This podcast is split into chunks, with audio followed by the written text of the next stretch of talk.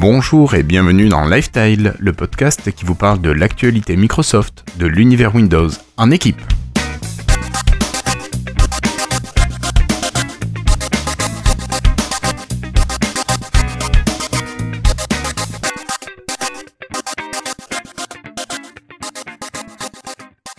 Bonsoir, nous sommes aujourd'hui le mercredi 2 novembre 2016 et c'est l'épisode 95 de Lifestyle. Alors, ce soir, j'ai avec moi monsieur Christophe Peunier. Bonsoir Christophe. Bonsoir Guillaume, comment vas-tu? Ça va, ça va. Il me semble que tu nous as fait décaler le podcast parce que tu vas te balader quelque peu? Vous êtes trop trop gentil. Oui, oui, bah, comme après une match, je prends l'avion de bonheur. Je vous ai demandé de décaler à une journée, puis ça va. Non, mais t'as vu, c'est bien parce qu'on a plein plein de personnes qui sont là ce soir, c'est assez génial. Alors, on a également Monsieur Cassim qui est là. Salut Cassim. Salut. Tu vas bien? Euh, Ça va, ça va. T'es bien remis de ton retour de Rennes? Ouais, Justement, non, je me suis encore remis, je suis encore fatigué. Non, non. Tu m'étonnes. Combien de 10 heures 11 heures de bus? Euh, Au final, c'était 11 heures. 11 heures de bus, ouais, le truc de dingue. Enfin, si, il y avait des petites pauses. Ouais. Enfin, juste le minimum syndical. Alors, notre camarade Patrick n'est pas là ce soir, il s'occupe de ses enfants. Euh, nos amis Florian, nous en avons un qui a une extinction de voix et l'autre qui est sur le chemin du boulot, donc il sera pas là avant une heure, donc je sais pas si on va le, le retrouver. David s'occupe également de ses enfants, mais peut-être qu'il arrivera un peu plus tôt, lui. Et nous avons, nous avons un invité surprise de dernière minute. Notre bot, euh, le plus ancien bot du Slack, c'est Monsieur Florian Beaubois. Salut Florian. Salut. Non, comment tu vas faire le bot, ça va pas le faire. Salut à tous. Donc tu vas passer, bah écoute, si tu le veux bien, l'émission avec nous ce soir. Oui, pas de souci. Je serais content d'être là. Ok, ça marche. Et toi, tu vas bien, Guillaume? Bah écoute, euh, moi ça va, ça va. C'est la reprise demain. Ah oui, c'est vrai que vous étiez en vacances. C'est vrai que certaines personnes étaient en vacances. Ça arrive. Bonjour mes amis, I love my French Windows Insiders. Keep hustling. Love Donna. Bon, bah écoutez, ce soir, le podcast est présenté grâce au soutien de nos amis patrons Guillaume Peyre, ici présent dans la salle, Étienne Margraff, Franck Denis qui est aussi là, Nicolas Claire, David Catu, mais également grâce au soutien de Cyril Plassard, Neville, Sébastien Bossoutreau, Gaetano, Mike Arous et Delph. Merci à tous nos amis patrons. Alors, ce soir, euh, nous allons peut-être faire un rapide retour Cassim de Podren. Nous reviendrons sur la conférence du 26 octobre de Microsoft. On fera un passage très rapide par la conférence qui a eu lieu cet après-midi mais qui a été très courte, donc pour nous ça va aller quand même assez vite. Et on passera ensuite aux news et rumeurs, tout ce qu'il y a de plus classique. Donc on parlera un petit peu de Windows, de Microsoft, de Xbox, de hardware, enfin plein de choses comme d'habitude. Hello, I'm Bill Gates. Hi, I'm Joe Belfiore from the Windows Phone team at Microsoft. Alors, pour commencer, Cassim, nous étions samedi et dimanche à Rennes dans le cadre de Podren 2016. Et nous avons eu la chance d'enregistrer un petit épisode hors série euh, en direct et en public. Euh, le public était pas forcément. Oui, retransmis sur Internet. Et euh, t'as remarqué quand même, le public était pas forcément conquis à la cause de Microsoft. Hein. Euh, non, bon, on s'est fait un petit peu troller quelque peu sur euh, notre lien, enfin notre, euh, comment dire, notre. Euh, sur le sujet que nous traitons. De, de, Microsoft, oui, sur le. Voilà. D'après, ouais. j'ai pris le micro quand même, c'était dans une autre émission et on m'a demandé. Euh, ah, bah, tu vas nous parler de Windows Phone. Ouais, mais bon, ça c'est pas c'est pas bien méchant.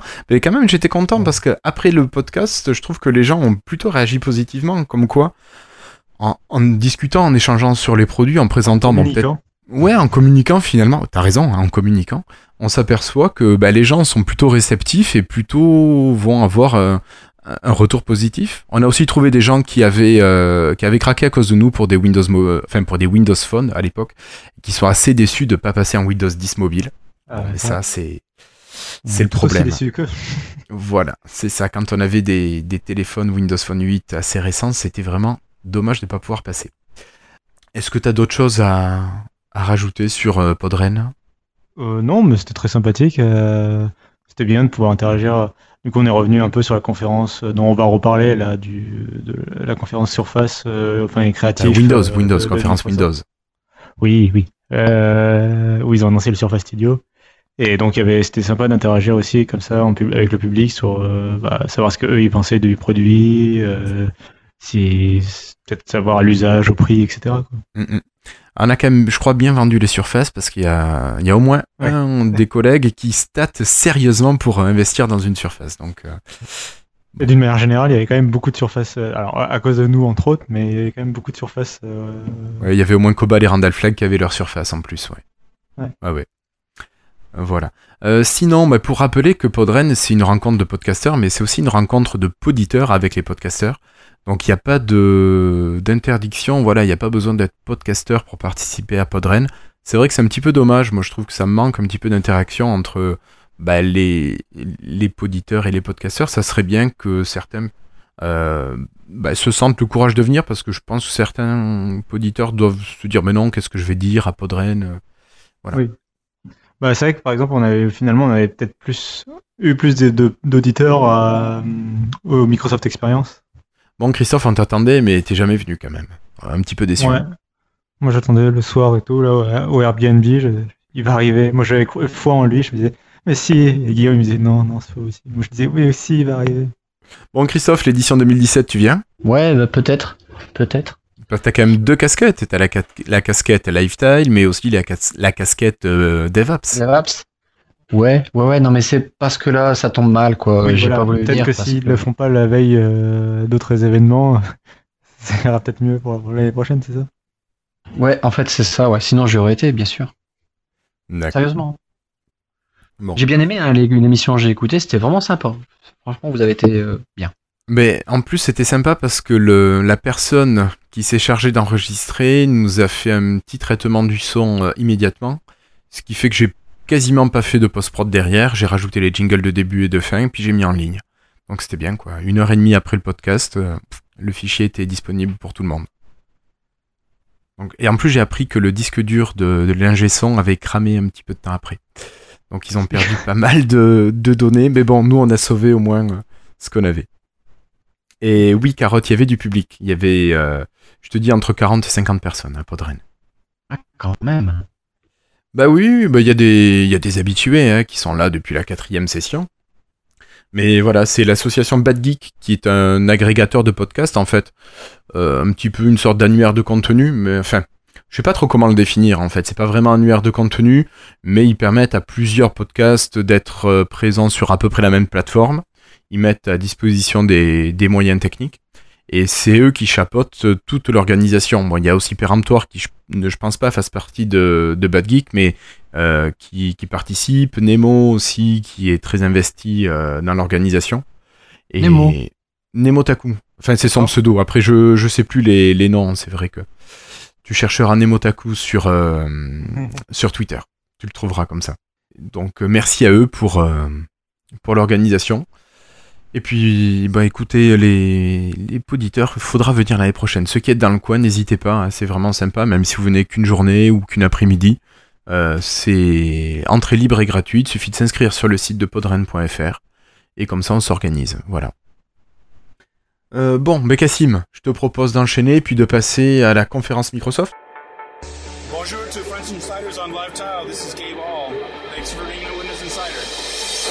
Voilà, donc on va commencer à parler de la conférence du 26 octobre, la conférence des créateurs. Alors Cassim, trois points a priori sur, euh, sur cette conférence. Un premier point, Windows 10, Redstone 2 ou Creators Update. Qu'est-ce qu'on avait là-dedans? Oh bah écoutez l'épisode qu'on a fait à Pod- Non, euh, Non mais rapidement pour rappeler. Ouais, ouais, euh, qu'est-ce qu'on avait? Alors, il y a eu une longue présentation de euh, Paint 3D, qui est en fait une grosse mise à jour de, du vieil outil Paint, euh, qui devient une application universelle sur Windows Store, euh, qui fait toujours, qui peut toujours faire ses petits dessins un peu rigolos, mais qui maintenant permet en fait de, bah, une fois qu'on a fait ses dessins en 2D, euh, de les transformer en objets 3D, et puis on va même pouvoir importer d'autres objets, les partager sur une plateforme euh, qui s'appelle Remix 3D. Euh, donc vraiment, déjà un premier angle vraiment euh, sur la 3D pour Microsoft, avec la, ce qu'ils ont dit la 3D pour tous. Avec, euh, puis on va voir avec d'autres aussi d'autres fonctions, d'autres appareils qui font que vraiment ils ont ils s'axent beaucoup sur la réalité augmentée et la 3D en fait. Je peux me permettre? Oui, Euh, je trouve que c'est, c'est, je suis maintenant ultra convaincu que c'est réellement l'avenir, euh, mais avec un grand A quoi. La 3D, à mon avis, là, Microsoft, je trouve qu'il mise à mort et qu'il a entièrement raison avec tous ces trucs, le remix 3D, les 3D partout, le Paint qui devient en fait, euh, qui est un- une vulgaire application finalement, et qui devient un Paint 3D, mais c'est tellement logique en fait. Est-ce que tu penses, comme on disait à Rennes, que c'est une application qui sert un petit peu d'application d'initiation pour euh, les, les utilisateurs ou pour les enfants même, pour se lancer dans l'informatique et comme on disait à Rennes, euh, certains ont appris un petit peu à utiliser la souris, tout ça grâce à Paint. Clairement, Microsoft, il, vulgarise la 3D. Exactement, exactement. Microsoft avec Paint 3D, il vulgarise la 3D. La vue- c'est la 3D pour tout le monde, pour Monsieur, Madame Michu. Euh, donner la 3D et, l'utiliser. Tu vois, avec Messenger, rappelez-vous, on s'est échangé les émoticônes et petits trucs. Et après, bah, tout, même Facebook. Bon, maintenant Messenger n'existe plus, mais là c'est pareil. Ce que je veux dire, c'est que j'en suis mais convaincu. Mais alors, c'est extraordinaire. La 3D, c'est réellement l'avenir, la mobilité et la 3D. Et euh, je trouve que c'est c'est marrant ce petit clin d'œil avec Paint. Paint, tout le monde a commencé avec Paint en fait. Et là, avec le Paint 3D, ben, c'est un peu le même levier qui est en train de démarrer. Et, et c'est vraiment chouette. Quoi. Alors sur le même sujet, euh, tu vas pouvoir reprendre, je pense, euh, sur l'application aussi euh, pour Windows 10 mobile, euh, dont ils ont fait la démonstration. Donc toujours dans cette- c'était toujours dans cette rubrique en fait, dans cette démonstration. Euh, alors c'était une application qui avait été, qui a été démontrée sur le HP Elite X3, donc sur un smartphone sous Windows 10 mobile. Et Oh. euh, c'est une application qui permet de scanner un objet euh, en 3D en fait. Donc là l'exemple donné c'était un château de sable. Donc on tourne autour d'un objet en fait et on, a, on va réussir à le numériser finalement et à pouvoir l'importer justement dans Paint 3D pour le retravailler. Quoi. Et le partager. Et le partager, hein, euh, euh, comme on l'a vu, après on pourra. On, a, on met des avatars sur nos têtes, ben là on va épingler des objets 3D sur nos contacts, etc. avec le, le People Hub, je sais plus comment ils appellent ça là, mais My People. qu'ils ont présent. My People, ouais, enfin bon, voilà. Et, et euh, le, le truc 3D, ça m'a un peu étonné, là, si je peux parler de ça, c'est que dire qu'elle a été très très vite. Le rendu, je me demande s'il n'y a pas une coupure ou si c'est pas en off. C'est un, fake. euh, la- la- enfin, je C'est pense bien que ce que je pense, fake. C'est bien ce que je pense. C'est pas possible que ça ait été si vite à scanneriser ce truc-là. Quoi. Ça vous a pas rappelé euh, Microsoft Photosynth qui ont abandonné euh, il y a quelque temps? Parce que si vous avez euh, regardé un petit peu la suite de Microsoft Photosynth, vous mettiez, vous créiez, je sais plus une sorte d'album, vous mettiez plein de photos du même sujet vues par plein d'angles différents et pareil par des points, il reconstruisait un monde 3D en, en recalculant alors, des vues non vues et un peu j'ai l'impression que c'est il y a une sorte de même petite techno qui est derrière ça. Euh, mais c'est c'est pas un déjà vu, mais j'ai enfin voilà, c'est un truc assez assez puissant en fait. Dommage que Photosynth ils ont ils ont pas été plus loin et je me suis- je me demande s'ils vont pas un jour ressortir ça des cartons pour la 3D. D'accord. En tout cas, c'est toujours pas dispo. Euh, je crois pas. En tout cas, euh, le- moi, ce qui, ce qui m'a ce qui m'a fait bizarre, c'est pas tant la démonstration, c'est pas tant la vitesse de, de capture, mais c'est plutôt le fait que, euh, comme par hasard, l'objet arrivait parfaitement. euh, c'était un château de sable posé sur une table et il arrivait parfaitement à dire que c'était le château de sable qu'il fallait photographier. et le pied n'était pas du tout morceau pris en compte. table, voilà. Et voilà, il- elle arrivait à ne pas prendre en compte le pied. Enfin, ça, ça, vraiment, c'était vraiment un scan parfait. Bien fait. Ouais. Donc, euh, ça semblait un peu étonnant. S'ils arrivent à ce niveau-là de, de perfection, de d'acquisition, c'est génial. C'est ça. Donc, euh, mais j'attends de voir. euh, Ça, ça, ça semblait être un peu la- l'alpha. euh, euh, on fait semblant, euh, tu tournes autour. Qui il, y nous a, a- il y a autre chose aussi qui était un peu fake euh, plus tard dans les démonstrations aussi que j'ai remarqué. Et là, par contre, ça se voit sur la vidéo en fait qu'il y a une désynchronisation des actions avec la vidéo qui tombe derrière. Qui nous a parlé de sur le Slack de, de, de Lifestyle euh, de l'application d'AutoCAD qui est euh, 1, 2, 3, euh, 1, 2, 3D Ouais. euh, que j'ai testé effectivement. Là, c'est en off et euh, tu scannes. euh, T'es pas obligé de tourner, de faire un 360 autour de ton objet. hein. Mais et du coup, il y a plein d'exemples. Donc, je vous invite à la télécharger. Alors, on peut scanner. J'y ai pas arrivé, j'avoue, mais j'ai pas voulu envoyer toutes les données parce qu'à mon avis, c'est quand même long à uploader toutes les photos. Mais euh, on peut voir des, des, des objets 3D, enfin des vues 3D. Je vais pas parler ça d'objets pour l'instant, j'en sais rien. je suis pas spécialiste 3D pour dire que c'est un objet, mais euh, on voit plein de réalisations, plein de photos comme ça. Et c'est intéressant à voir puisque j'imagine que l'application que Microsoft ou son partenaire va sortir, ça sera du, du 100% pareil. Quoi. Hmm, D'accord. Euh, notre cher ami Florian, qu'est-ce que t'en penses toi de, de ça? Bah, J'ai bien aimé, j'ai- j'aime bien le concept de la 3D. Après, ils sont, passés, ils sont restés vraiment très longtemps là-dessus sur la conférence. C'était un gros, c'était un gros point. Et je me demande si ça va pas rester quand même assez gadget. Parce que dans la vie de tous les jours, est-ce qu'on va vraiment se servir de ça très souvent? Non. C'est pas fait pour. Je pense pas. Après, Ouais, je bon, pense- enfin, mais en même temps, je te rétorquerai que Paint, tu ne t'en sers pas vraiment tous les jours. Bon, à part pour ceux qui l'utilisent encore pour les captures d'écran, mais je vous rappelle qu'il y a un outil capture dans Windows 7 qui, est, qui marche pas mal. Oui, Mais, puis il y a euh, même depuis Snip. Editor qui se rajoute aussi gratuitement. Ouais. Oui, c'est euh, donc, mais hormis cet usage de capture d'écran, Paint au, quotidien, les gens l'utilisent pas vraiment. Mais par contre, les, moi, quand j'étais petit, effectivement, comme disait Christophe, euh, euh, moi j'utilisais Paint. euh, Enfin, c'était parmi mes premiers logiciels que j'ai utilisés pour. euh, bah, tu t'amuses à dessiner, et tu t'apprends, tu commences à utiliser l'informatique en fait. Oui, c'était pareil pour moi en fait. Je crois que c'était pareil pour beaucoup de monde en réalité.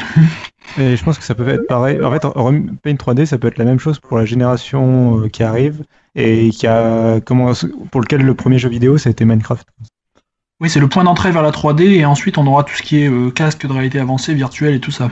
Bah, c'est ça. Et, donc ouais. on y vient. On y arrive. Bah oui, parce que les gens vont pouvoir se créer eux-mêmes des mondes. C'est ça aussi qu'il faut voir, c'est que tu vas être la VR, les casques VR arrivent pour Monsieur, Madame, tout le monde sur tout. Enfin, ils sont là, mais euh, je pense que ça va. Tout le monde en aura un. J'espère pas. Moi, j'en veux pas. Ma fille est déjà comme ça avec son casque audio. Et euh, les gens, ils vont vouloir mettre des objets dans leur monde. Eh bien, euh, ça sera à la portée de n'importe qui. Il faudra, il va pas falloir euh, des, des logiciels comme SketchUp ou je sais pas quel logiciel de, de 3D que professionnel. Les gens vont pas savoir s'en servir. Par contre, Voilà, il y en a qui, regrettent- un objet, qui reprochaient le fait que ce sera pas. euh, qui reprochaient pendant la présentation le fait que c'était pas un outil professionnel ou que ce n'était pas. euh, c'est pas fait pour. euh, un concurrent de Photoshop. En gros, enfin, pas, je, je connais pas la, suite Adobe, mais l'équivalent d'un Photoshop, quoi. Donc euh, oui, non, mais c'est normal, voilà. Oui, non, ça va rester assez simple, on est d'accord. Euh, ok, bah alors on va continuer, on va parler de Xbox maintenant parce que Paint et la 3D ça a été fait. Euh, la Xbox, alors ça on est plus du côté des joueurs. Toi Flobo qui vient d'investir dans une euh, Xbox One, tu vas pouvoir jouer et créer des arènes et des tournois, mais tu vas également pouvoir streamer ce que tu joues. Est-ce que ce sont des fonctions toi qui t'intéressent tout ça? On va dire que pour streamer, malheureusement, avec ma connexion ADSL assez faible, je vais pas pouvoir en- pour l'instant. Mais bon, dans le futur, si un jour j'ai la fibre, oui, ça peut être intéressant. D'accord. C'est plus simple que de se monter tout un système avec euh, une, ca- une carte de capture vidéo sur même son PC, j'imagine. Oh oui. Normalement, là, juste, tu ouvres la barre de jeu de, de Windows et ça te permet, d'un clic de bouton, de streamer sur les serveurs de BIM. bah, c'est- quasiment déjà ce qu'on a sur Windows 10, non? Si on Oui, fait Windows alors- G, je crois que ça ouvre une barre euh, dans les jeux sur PC. Oui. En fait, euh, alors sur console, déjà, c'était déjà implémenté effectivement sur PlayStation et, Xbox. Elles sont déjà capables de faire du streaming en direct, mais là, ça va être amélioré parce qu'en fait, ils ont racheté euh, la société Beam, qui est un concurrent de Twitch en fait, et qui donc permet de, c'est un service de streaming en fait, euh, qui permet d'interagir, euh, qui permet une interaction en fait entre les spectateurs et euh, le streamer. Donc, par exemple, euh, déclencher des actions dans le stream, déclencher, je sais pas. Euh, pour tourner à droite, tourner à gauche, ce genre de trucs quoi, et que les joueurs, que les spectateurs vont pouvoir déclencher. Euh, et c'est sur PC où la plus grosse amélioration arrive en fait. Et effectivement, on pouvait déjà enregistrer euh, avec l'application Xbox, mais tu enregistrais localement en fait, et tu enregistrais par exemple les 20 dernières minutes de ta partie. Là, en fait, ils vont intégrer BIM encore une fois, et ça va te permettre de streamer en direct.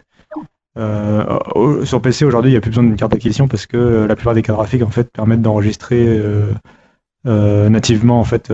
c'est elles qui font l'enregistrement en fait. Donc, et d'ailleurs, Nvidia, on nous a fait remarquer à Rennes que Nvidia proposait déjà des solutions un peu clés en main avec leur GeForce Experience. Mais bon, déjà, il faut une carte graphique Nvidia. Puis là, du coup, l'avantage sera natif à Windows 10 en fait.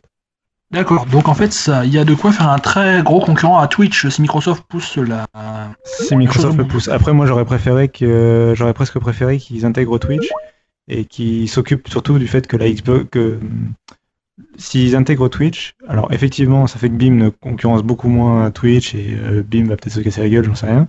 Mais par contre, ça veut dire que la Xbox, l'application Xbox devient vachement plus utile pour tout le monde, quoi. Euh, là, les gens qui sont déjà sur Twitch, je pense pas qu'ils vont euh, s'intéresser au stream sur Beam, tu vois. Enfin, on verra, mais j'ai un peu du mal. J'ai un peu Il y a assez peu de chance, ouais, tu as raison.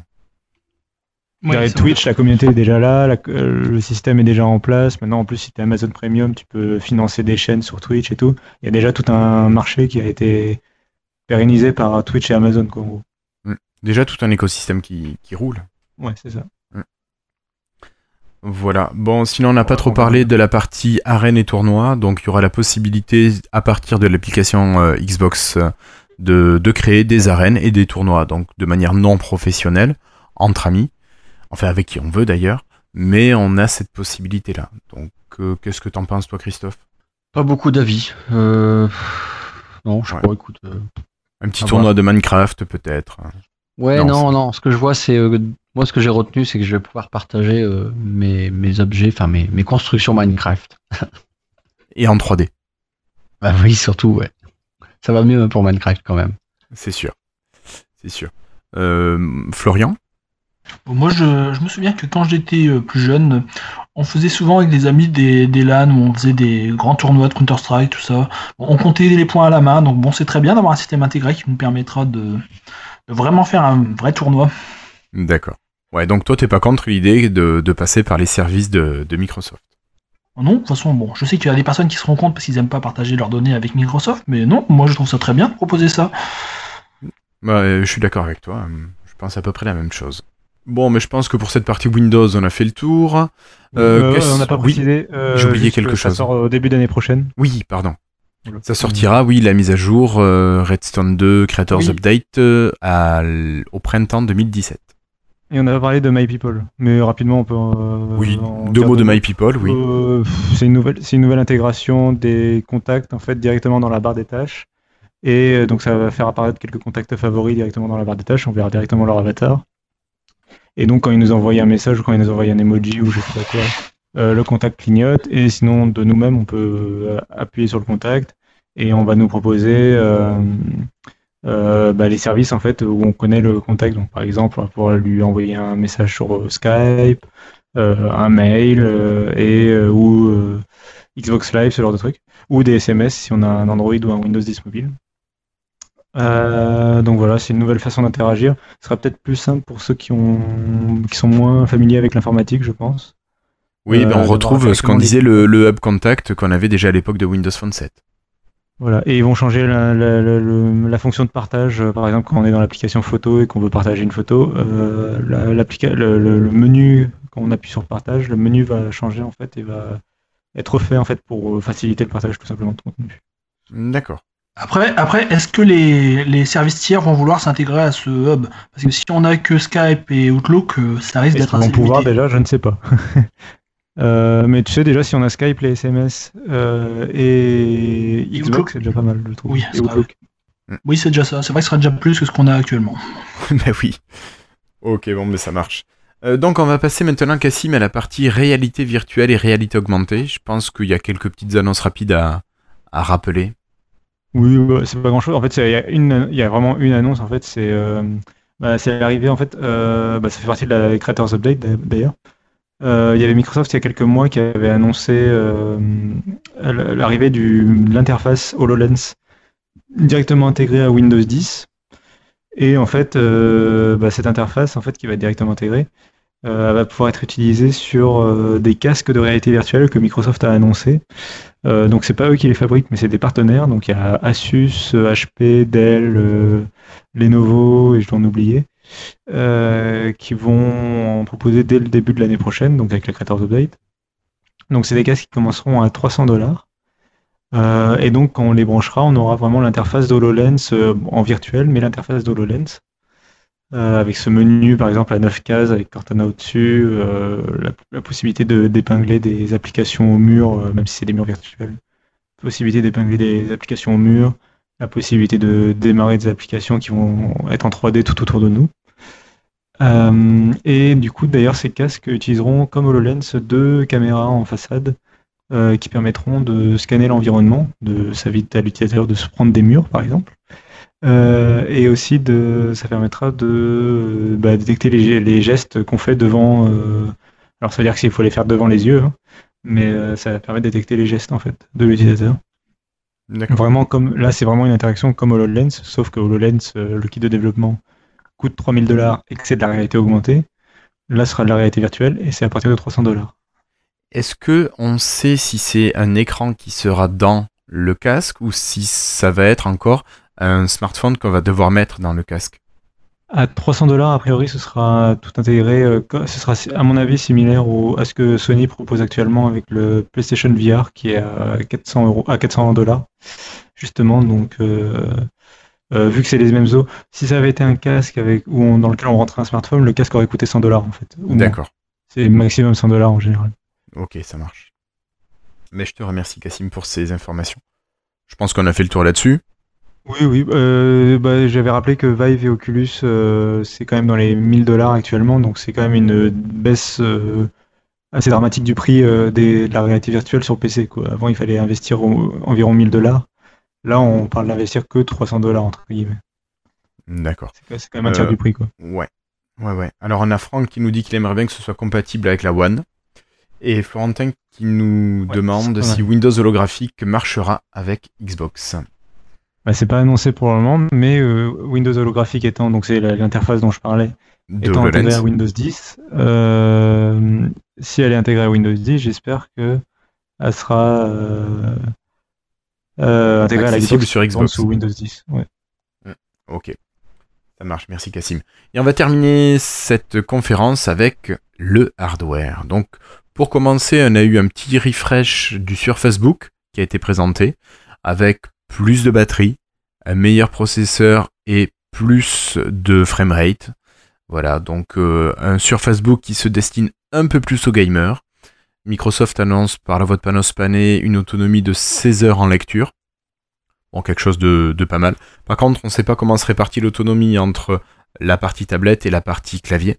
Euh, forcément, il y aura plus d'autonomie dans la partie clavier qui contient le gros de la batterie, mais on ne sait pas si ça va changer. Je crois que c'était euh, 4 heures dans le clavier, dans la hum, tablette avant et 6-8 heures dans le clavier. Il me semble, Cassim. Quelque chose comme ça. Ça, de mémoire, c'était 4 heures et 8 heures. Bon, dans les faits, euh, dans l'écran, euh, t'arrivais rarement à tenir plus de 2 ou 3 heures. Mais oui, effectivement, c'était ça. C'était ce qui était annoncé. Voilà, donc ça, ça sera le Surface Book i7. On pense que le Surface Book 2 et la Surface Pro 5 devraient être annoncés au printemps. On est au conditionnel. Et par contre, on a eu là, je laisse peut-être. Allez, qui c'est qui veut l'annoncer? Le gros, le lourd Christophe, Florian? On a eu le all-in-one qu'on attendait depuis, euh, depuis des mois. Et malheureusement, j'ai envie de dire qu'on attendait depuis des mois parce que ça fait qu'on s'attendait tous à ce qu'on allait voir quasiment. C'est un peu dommage de ne pas avoir eu la surprise. Ils ont annoncé le Surface Studio, donc le, le gros PC de tout en all-in-one, donc tout dans un écran. Bah, très cher déjà, à 3500 euros, mais qui est vraiment euh, très haut de gamme, euh, avec écran tactile. Euh, il peut se, re- se, se rabaisser comme une tablette, un peu comme une tablette Wacom qu'on puisse dessiner dessus. C'était, enfin bon, tout était très bien à ce niveau-là. Euh, je me souviens plus exactement quoi d'autre. J'ai- un nouveau type d'accessoire, donc comme le Surface Dial. Donc c'est le une petite roue pour euh, Un, joggle, jog. Je crois que ça s'appelle. comment appeler ça en fait. Oui, oui, on nous a dit que ça de- s'appelait comme ça. Mais... D'accord. Bon, en tout cas, c'est assez intéressant parce que on voit que Microsoft tente de d'amener des nouveaux types d'input pour les écrans tactiles. Donc, ils croient vraiment que le tactile c'est le futur sur euh, tous les PC à tous les niveaux. C'est pas le Ouais. cas de tous les constructeurs. hein. Non, bah, Non, bah, mais on va pas troller les autres, Christophe. non, Ah, non, malheureusement. c'est vrai. Mais à mon avis, que les autres n'auront pas le choix que de suivre. hein. Lorsque, lorsque Microsoft a- amène des choses comme ça, ça, ça devient le standard là. Voilà, donc euh, le Surface Studio, le gros PC euh, qui se destine quand même beaucoup, beaucoup plus aux professionnels de la création. Oui. Vu le Avec- prix, Ouais, vu le prix, euh, il faut quand même qu'ils aient le marché suffisant pour rentabiliser le, la bête. Et puis quand on voit, quand on Oui. pense à aussi, ils, ils nous ont montré à quel point l'écran était de, était bonne fin qualité. et de haute qualité. Je crois, je crois qu'ils avaient dit que c'était le meilleur écran de PC qui existait actuellement.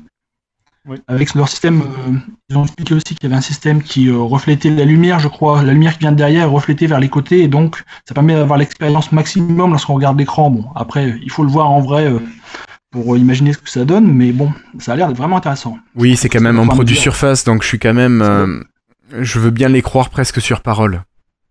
Parce qu'ils Oui, nous oui. ont quand même montré qu'ils étaient capables de faire des produits d'une sacrément belle qualité. Bah, disons que Surface rime avec qualité, hein, de toute façon. C'est clair. Euh, ils ont aussi montré que c'était euh, le scaling, le real scaling, c'est-à-dire l'échelle réelle des documents. Oui. Donc il y a pas mal de métiers qui vont être vraiment intéressés à ça. Le, le, le, le 1 sur 1 en échelle, on l'a directement à l'écran avec une bonne qualité écran, c'est bien. Après, c'est logique que le prix est cher, peut-être, pas forcément pour un professionnel, mais euh, comme on le voit avec Surface et comme d'habitude, on le verra tout à l'heure, Surface, euh, ben, c'est comme on le dit tout le temps, ben, c'est c'est la locomotive hein, par rapport à ses, con- à ses partenaires, j'allais dire ses concurrents, faux, par rapport à ses partenaires constructeurs. Il met pas forcément la barre haute, non, il met une barre bien positionnée en haut. Elle est pas haute, ils peuvent aller plus loin dans, dans peut-être les processeurs, les cartes graphiques, tout ça, Oui. mais ils laissent la place pour les autres. Voilà, nous on s'est positionné là, on veut cette qualité-là. Et on l'a vu avec les surfaces, on en parlera tout à l'heure jeudi, c'est que voilà, tu as l'impression que la, la- la maquette, les plans de la surface, ils l'ont mis sur GitHub. Et puis euh, aux concurrents, servez-vous. Vu le reste, donc là, j'imagine que ça va être pareil. Donc voilà, ils, ils font mousser le truc et puis ça prend forcément bien. Regardez, on- sur Slack euh, de Lifestyle, on discutait de ça, où euh, la vidéo en, en 5 jours, ou ma- enfin non, maintenant un peu plus, en une semaine, elle est bientôt à 9 millions de vues, qui est quand même pas mal pour euh, la, une des vidéos de chez, De chez de chez Microsoft. du, chez- du- enfin non, du canal Surface. Attention, hein, euh, il y a plein de vidéos Microsoft. Du canal Surface, ça va, vrai. dans peu de temps, elle est numéro 1, quoi. Dans quelques jours, je pense. Franchement, c'est c'est bien, quoi. C'est un superbe produit. Et puis même au niveau artistique, la vidéo, c'est Microsoft n'avait jamais fait des vidéos de promotion comme ça. hein. C'est du, euh, c'est de la très haute qualité. C'est vrai. Euh, tu, euh, tu parles de la vidéo de. Présentation sur YouTube. Oui. Vraiment la vidéo de 2 minutes de présentation? Oui, moi j'ai trouvé, j'ai trouvé vraiment génial. Elle est Elle est- réussie, mais je la trouve pas plus réussie. Enfin, je trouve qu'ils ont toujours Au fait même niveau que les autres, hein. côté-là, euh, depuis la, même Rappelle-toi, depuis la la première surface. surface. Ah, pas en même temps, pas en même temps. Euh, de même depuis la première surface, ils ont toujours fait des vidéos d'annonces qui étaient assez bien réalisées. C'est souvent c'est les publicités qui savent pas réaliser. Mais les vidéos de présentation euh, que tu vois en conférence sont bien réalisées. Non, mais c'est vrai en plus. T'as remarqué que les pubs Surface commencent avec un, un fond noir, à l'inverse d'Apple avec un fond blanc? Euh, c'est possible. C'est toute Euh, une symbolique. sinon, je, je voulais revenir sur le sur le prix pour euh, no- noter quand même que donc elle est annoncée à le Surface Studio est annoncé à 3000 dollars aux États-Unis avec euh, 99 dollars pour le dial et euh, il y a- il faut remettre en perspective le fait qu'une tablette Cintiq euh, donc qui est l'outil de création c'est les tablettes graphiques euh, euh, utilisées euh, de façon professionnelle quoi euh, en 27 pouces, c'est dans les 2500 euros quand même. Euh, Carotte nous dit que c'est 2799 sans le pied et sans le PC. Voilà. Donc euh, voilà. Donc c'est. Bon, c'est- Je suis pas sûr que l'efficacité du Surface Studio soit au même niveau peut-être que ces tablettes spécialisées. Alors Mais ça fait peut-être un bon euh, compromis entre les deux.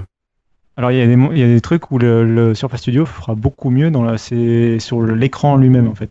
Là où le Cintiq je pense sera mieux, c'est sur euh, et où j'ai aucun doute, c'est sur le le, le stylet euh, effectivement de Wacom. hein, que ça, j'ai aucun doute sur le fait qu'il sera. Oui, parce qu'on a oublié de le dire, le Surface Studio est livré avec le même stylet que la Surface Pro 4 et le Surface Book. Euh, mais par contre, l'écran des Cintiq, c'est du 2560 par 1440, donc une résolution 16 neuvième euh, complètement classique. Ouais. Et on n'a pas du tout justement ce travail sur euh, bah, déjà un écran de 2 tiers de 28 pouces qui, est, euh, qui est juste géant. quoi. C'est clair. Euh, ce côté scaling justement dont parlait Christophe, le fait que tu pourras avoir deux feuilles à, 4 à taille 1 pour 1, échelle 1 pour 1, et tu as encore de la place tout autour pour travailler. Quoi.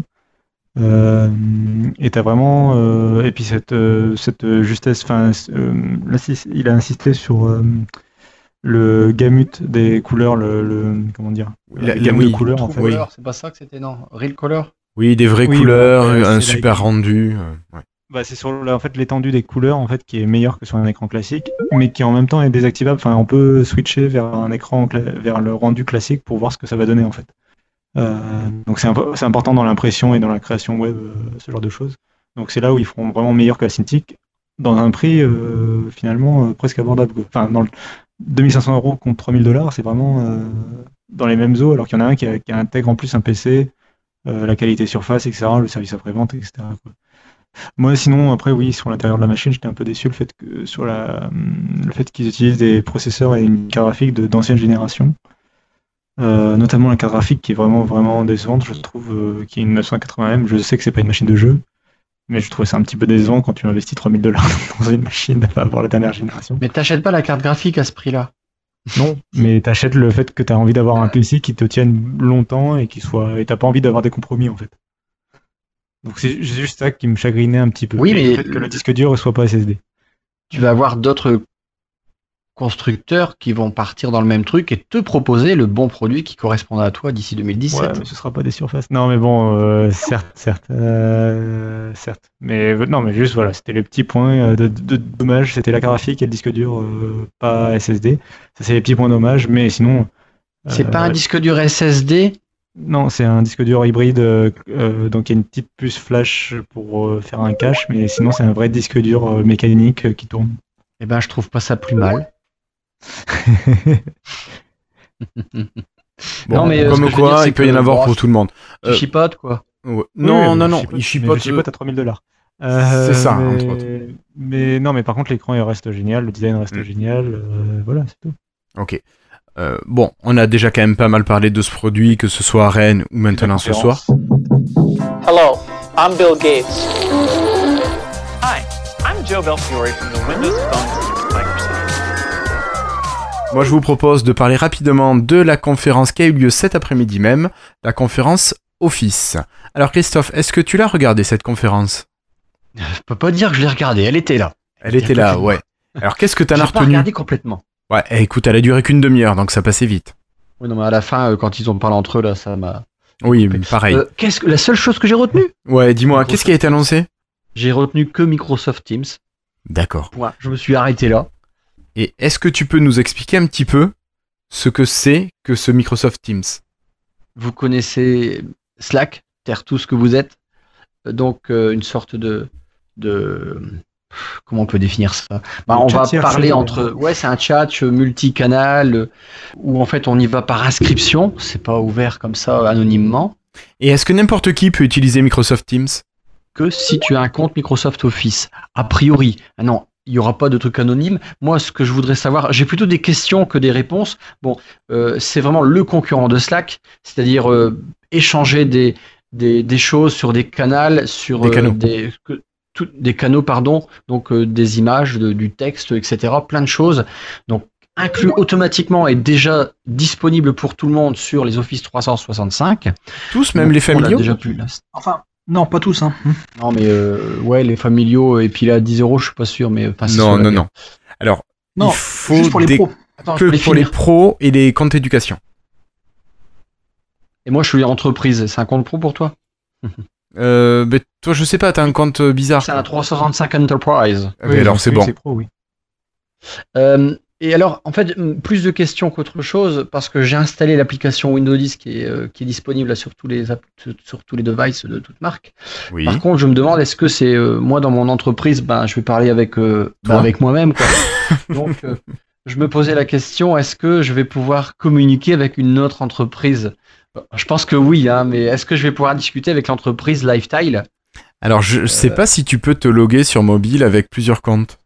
J'aimerais bien, parce que Non, non, non, dans... euh, est-ce que là, est-ce qu'il va y avoir des tunnels entre entreprises? Tu vois, c'était ma Ah, ma tu veux dire te connecter sur Lifestyle avec ton compte euh, Sodasoft Je suis ami avec des membres de l'entreprise Lifestyle, donc Ouais. la société Sodiasoft. Est-ce qu'elle va pouvoir communiquer avec des gens de l'entreprise de, de Lifestyle Voilà. Je suis pas sûr. question que Euh, un peu comme sur le fait que sur Slack, en fait, on peut avoir plusieurs euh, serveurs Slack, Oui, entre bien guillemets. sûr, avec un même compte. Donc là, et là, tu voudrais faire la même chose en fait avec euh, Microsoft Bien. Teams. Ouais. Ça me paraît tellement, ça me paraît Oui, logique. Là, c'est la première question qui m'est arrivée à l'esprit. J'imagine qu'ils se sont posés. Enfin, et ceci dit, c'est vachement bien que Microsoft se positionne à ce niveau-là. Euh, euh, c'est tout, c'est bien. D'accord. Est-ce que Cassim ou Florian, vous pouvez m'en dire un petit peu plus sur ce Microsoft Teams? Euh, Alors moi, je vais juste te dire deux trucs, c'est que un, l'application a l'air cool quand tu regardes les démonstrations qu'ils en font, elle a l'air bien faite, etc. Euh, ils ajoutent une chose en particulier, enfin moi qui m'intéresse par rapport à Slack, c'est le fait euh, qu'il y ait des conversations en, flux en fait. enfin comme sur Facebook en- entre guillemets. Euh, c'est euh, si vous avez déjà eu une conversation sur Slack un petit peu active, vous vous rendrez rapidement compte que des fois il y a des personnes qui racontent qui est une personne A qui répond à une personne B et pendant ce temps-là, t'as la, personne C qui répond à la personne D sur le même canal. Et t'as les échanges comme ça qui se succèdent et tu comprends un peu plus rien ce qui se passe. Euh, là, ça va permettre de regrouper en fait euh, chacun a sa discussion dans son coin, euh, même à l'intérieur d'un seul canal. Et on peut commenter en fait en dessous de la, du message d'une personne en fait, sans que ça apparaisse euh, en bas. Donc ça permet d'organiser un petit peu mieux les, les conversations. Et l'autre truc, par contre, qui me déçoit plutôt, c'est le fait que ce soit réservé justement à, à Office pour les professionnels.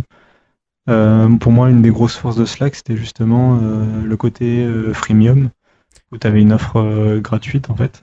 Alors là, peut-être qu'il y a quelque chose qui existe déjà, Cassim, c'est GroupMe, qui a été racheté par Microsoft, qui peut servir pour euh, la partie euh, personnelle.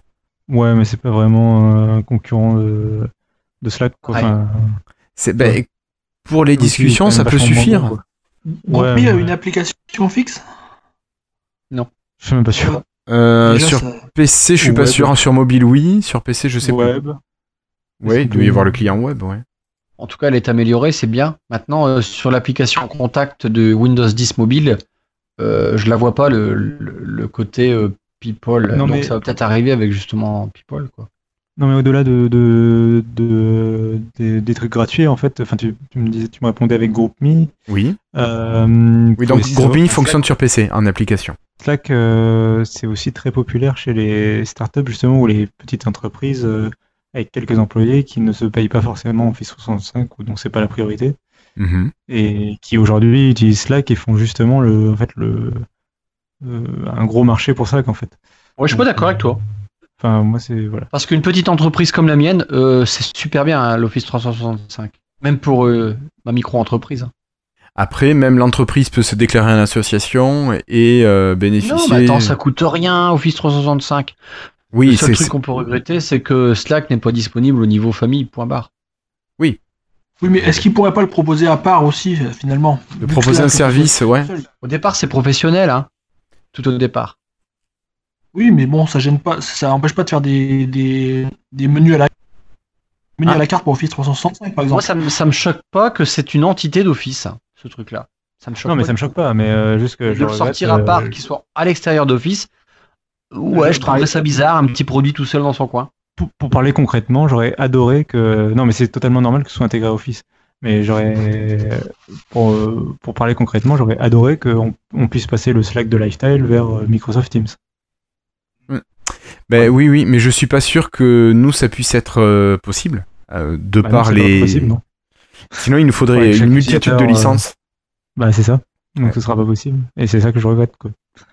Vu comme ça, je comprends en fait de pouvoir faire cohabiter un truc professionnel ou semi-professionnel avec euh, des contacts qui sont pas forcément dans le groupe euh, et qui sont pas professionnels, ouais.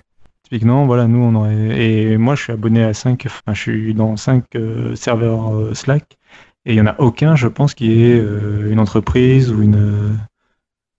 non, mais c'est voilà, c'est tout. Mais c'est pas grave. Mais en dehors de ça, euh, ça reste un très bon pro- ça a l'air d'être un très bon produit et de au point que euh, alors ça par contre je vais peut-être voilà euh, donner de l'eau euh, au moulin de Christophe euh, sur le fait que Slack a l'air théorisé quand même je sais pas si vous avez vu par euh, par Microsoft Teams Tu veux Euh, parler de la lettre ouais. ouverte qu'ils ont envoyée à Ouais. Microsoft dans le journal euh, aujourd'hui Oui, dans le New York Times ils se sont payés une euh, pleine page du New York Times donc ça déjà je sais pas le prix mais à mon avis c'est pas euh, donné Non. Euh, pour euh, faire une lettre ouverte euh, à Microsoft. Donc c'est titré en gros euh, Dire Microsoft, où ils expliquent que ce qu'ils ont fait avec Slack, que, ils sont- que Microsoft est les bienvenus sur leur marché et tout ça.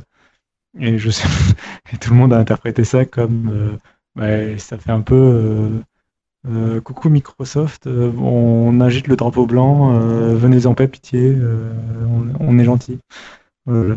Mais- Ah, bah moi, j'ai pas lu le message, mais je voyais plus ça comme les, les teams Internet Explorer et Firefox qui s'envoyaient des gâteaux à l'époque, des choses comme ça. Je pensais que c'était plus dans l'esprit sympathique comme ça que qu'autre chose. Alors, envoyer un gâteau, ça coûte quand même vachement moins cher que de se payer une pleine page dans Oui, c'est vrai, c'est vrai. Vu comme ça, c'est vrai. Euh, oui. Non, non, mais puis non, mais après, moi, je sais pas trop. Euh, je lis juste euh, ce que les journalistes ont plutôt euh, majoritairement, moi, dans mon flux, euh, les journalistes qui ont mentionné cet article, enfin cette euh, lettre, euh, l'ont vraiment pris comme euh, Slack sur la défensive quoi. Enfin, ça fait pas très confiant en ton produit quand tu titres ta publicité, euh, quand tu adresses ta publicité à Microsoft quoi. Ouais. Euh, moi, je l'ai, je l'ai lu la lettre et je, je l'ai trouvé presque un peu ironique, l'air de dire attendez les gars, vous vous arrivez sur le marché, nous on est là depuis un moment, on a un savoir-faire. Oui, oui. Vous vous arrivez avec vos gros sabots et vous voulez nous piquer un peu tout le marché. Bon, faut peut-être être sérieux. Nous, on, voilà, nous on sait faire. euh, peut-être vous allez. euh, C'est bien que vous vous réveillez maintenant, mais nous Ouais. on est des pros quoi. Ouais, mais tu, tu vois, j'ai j'ai senti moi plutôt euh, un côté ironique, euh, distanciation entre euh, ce que fait Slack et ce que propose Microsoft. Enfin bon, ils, ils savaient pas ce que proposait exactement Microsoft. Oui, oui, parce qu'en plus ils l'ont balancé avant la- les mecs. Ils se... Ça, ça aussi, ça a contribué au fait qu'on avait l'impression un peu qu'ils avaient peur, c'est le fait que les mecs ils se payent une ils sont, ils savent pas encore. Enfin, on sait juste que l'annonce est prévue pour aujourd'hui et Mm. qu'a priori c'était ça qui allait être annoncé, mais on n'était même pas sûr. Ouais. Et ils payent une pleine page. euh, voilà. Bon, enfin, on Moi, ce peut que j'ai aussi. apprécié, Oui, avant de vas-y, finir. Christophe. ce que j'ai apprécié, c'est que ça a été disponible tout de suite. Oui, dans, dans l'heure qui a suivi, ouais. Ça, j'aime bien, quoi. Ça me fait plaisir. J'aurais bien voulu d'avoir Pen 3D tout de suite aussi, etc. ouais. Je suis assez d'accord avec toi. Euh, bon. Je disais, après, euh, Slack ne connaissait peut-être pas les offres exactes qui allaient arriver. Microsoft avait les moyens de faire une offre freemium meilleure qu'eux. hein. C'était euh, c'était Oui, possible. bah, mais je pense que le freemium ça n'intéresse pas le Microsoft de Nadella quoi. Oui, Malheureusement, mais bon. Oui, mais ils avaient. Oui, c'est vrai. Non, mais c'est Ouais. voilà, c'est. Je pense que le Microsoft qui ne fait pas d'offre gratuite de Microsoft Teams, c'est le même Microsoft qui supprime le stockage illimité de OneDrive pour les photos. C'est vrai, on a- Et- il y a, il y a 3-4 ans, je pense qu'on aurait eu un, un Microsoft Teams en, en freemium, c'est certain. C'est clair. Voilà. Je suis assez d'accord. C'est comme ça. Mais ça sera. Je suis sûr que le produit va bien marcher et tout ça. Quoi. Là, je parle pour mon utilisation, mais mais je suis sûr que le produit va cartonner. Quoi. Ouais, ben nous, on va l'essayer puis on vous fera des retours sur, euh, sur ce qu'il en est. Je pense qu'on On a a fait le tour là sur la conférence. De toute façon, il y avait rien d'autre. Moi, je m'attendais à avoir des, des nouvelles d'office, mais finalement, on- on a eu juste euh, Microsoft Teams.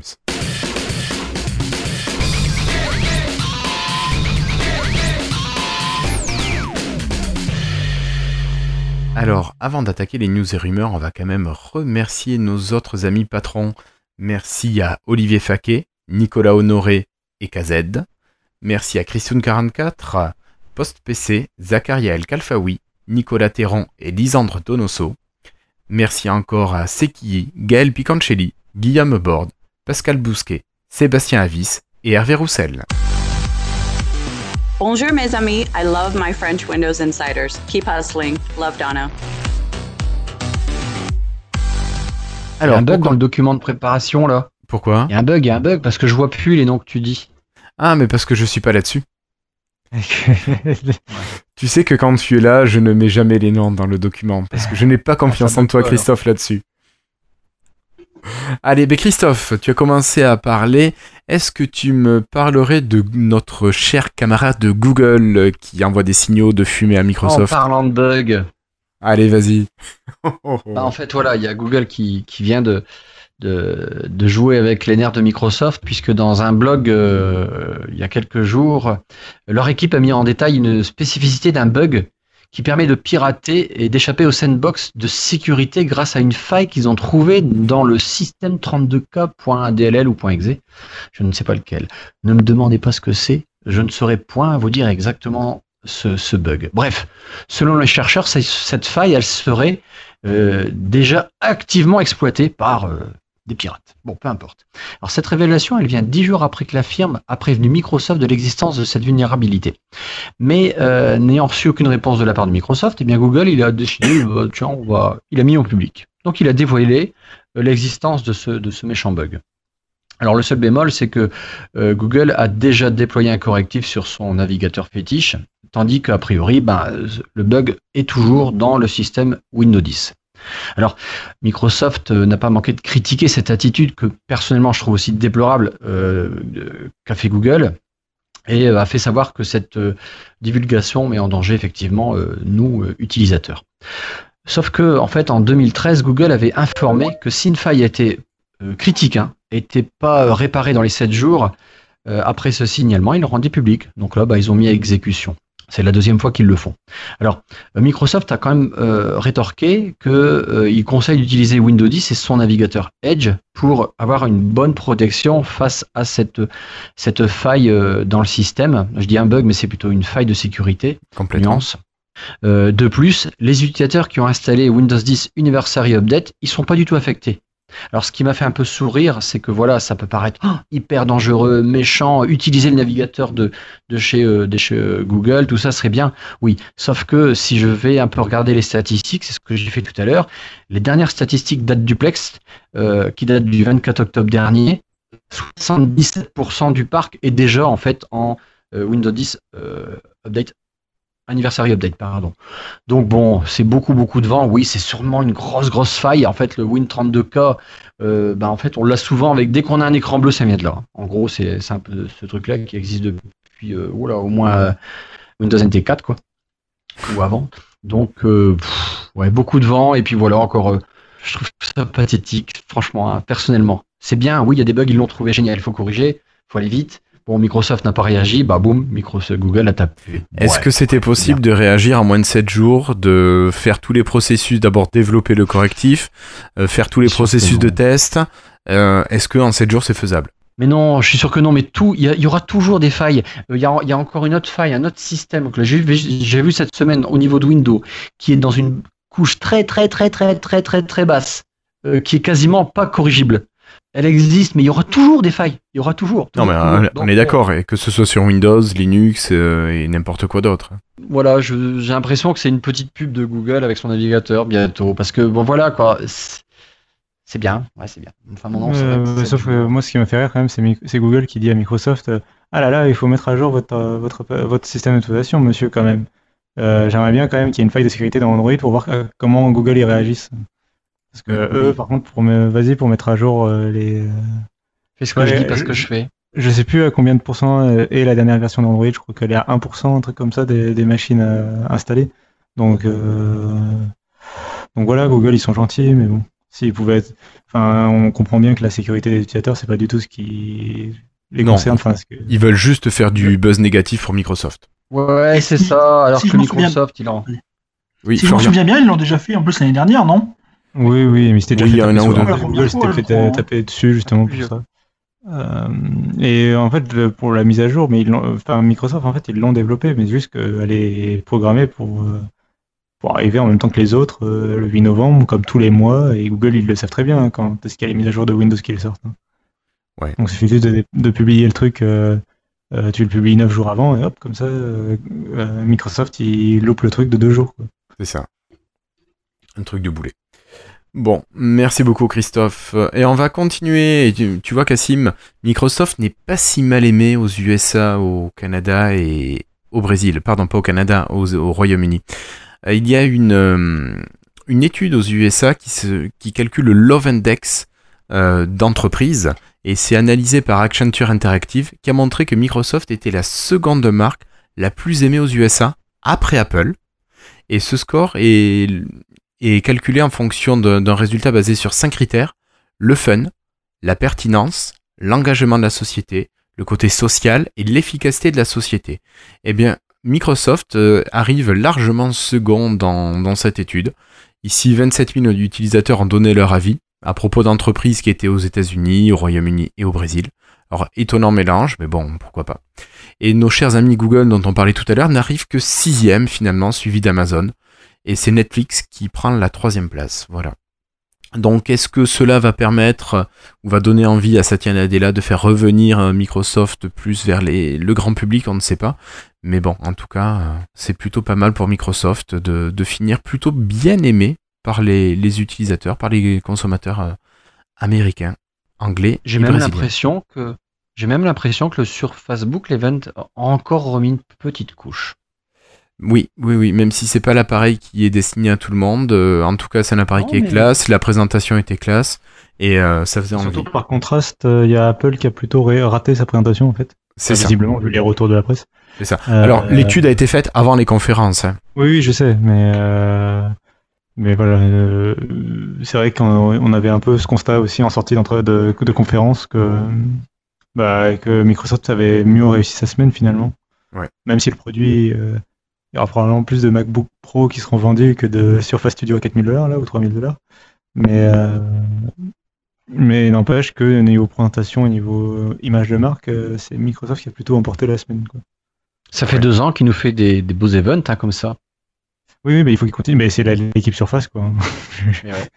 Ouais. faut continuer à leur donner de l'argent à ces gens. Ouais, C'est ouais, pour ça ouais. qu'on on fait acheter beaucoup de surface. C'est ça. C'est ça.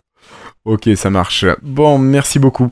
On continue, Christophe. Cette fois-ci, toi, tu vas nous parler du mobile qui reste quand même un truc hyper important chez Microsoft.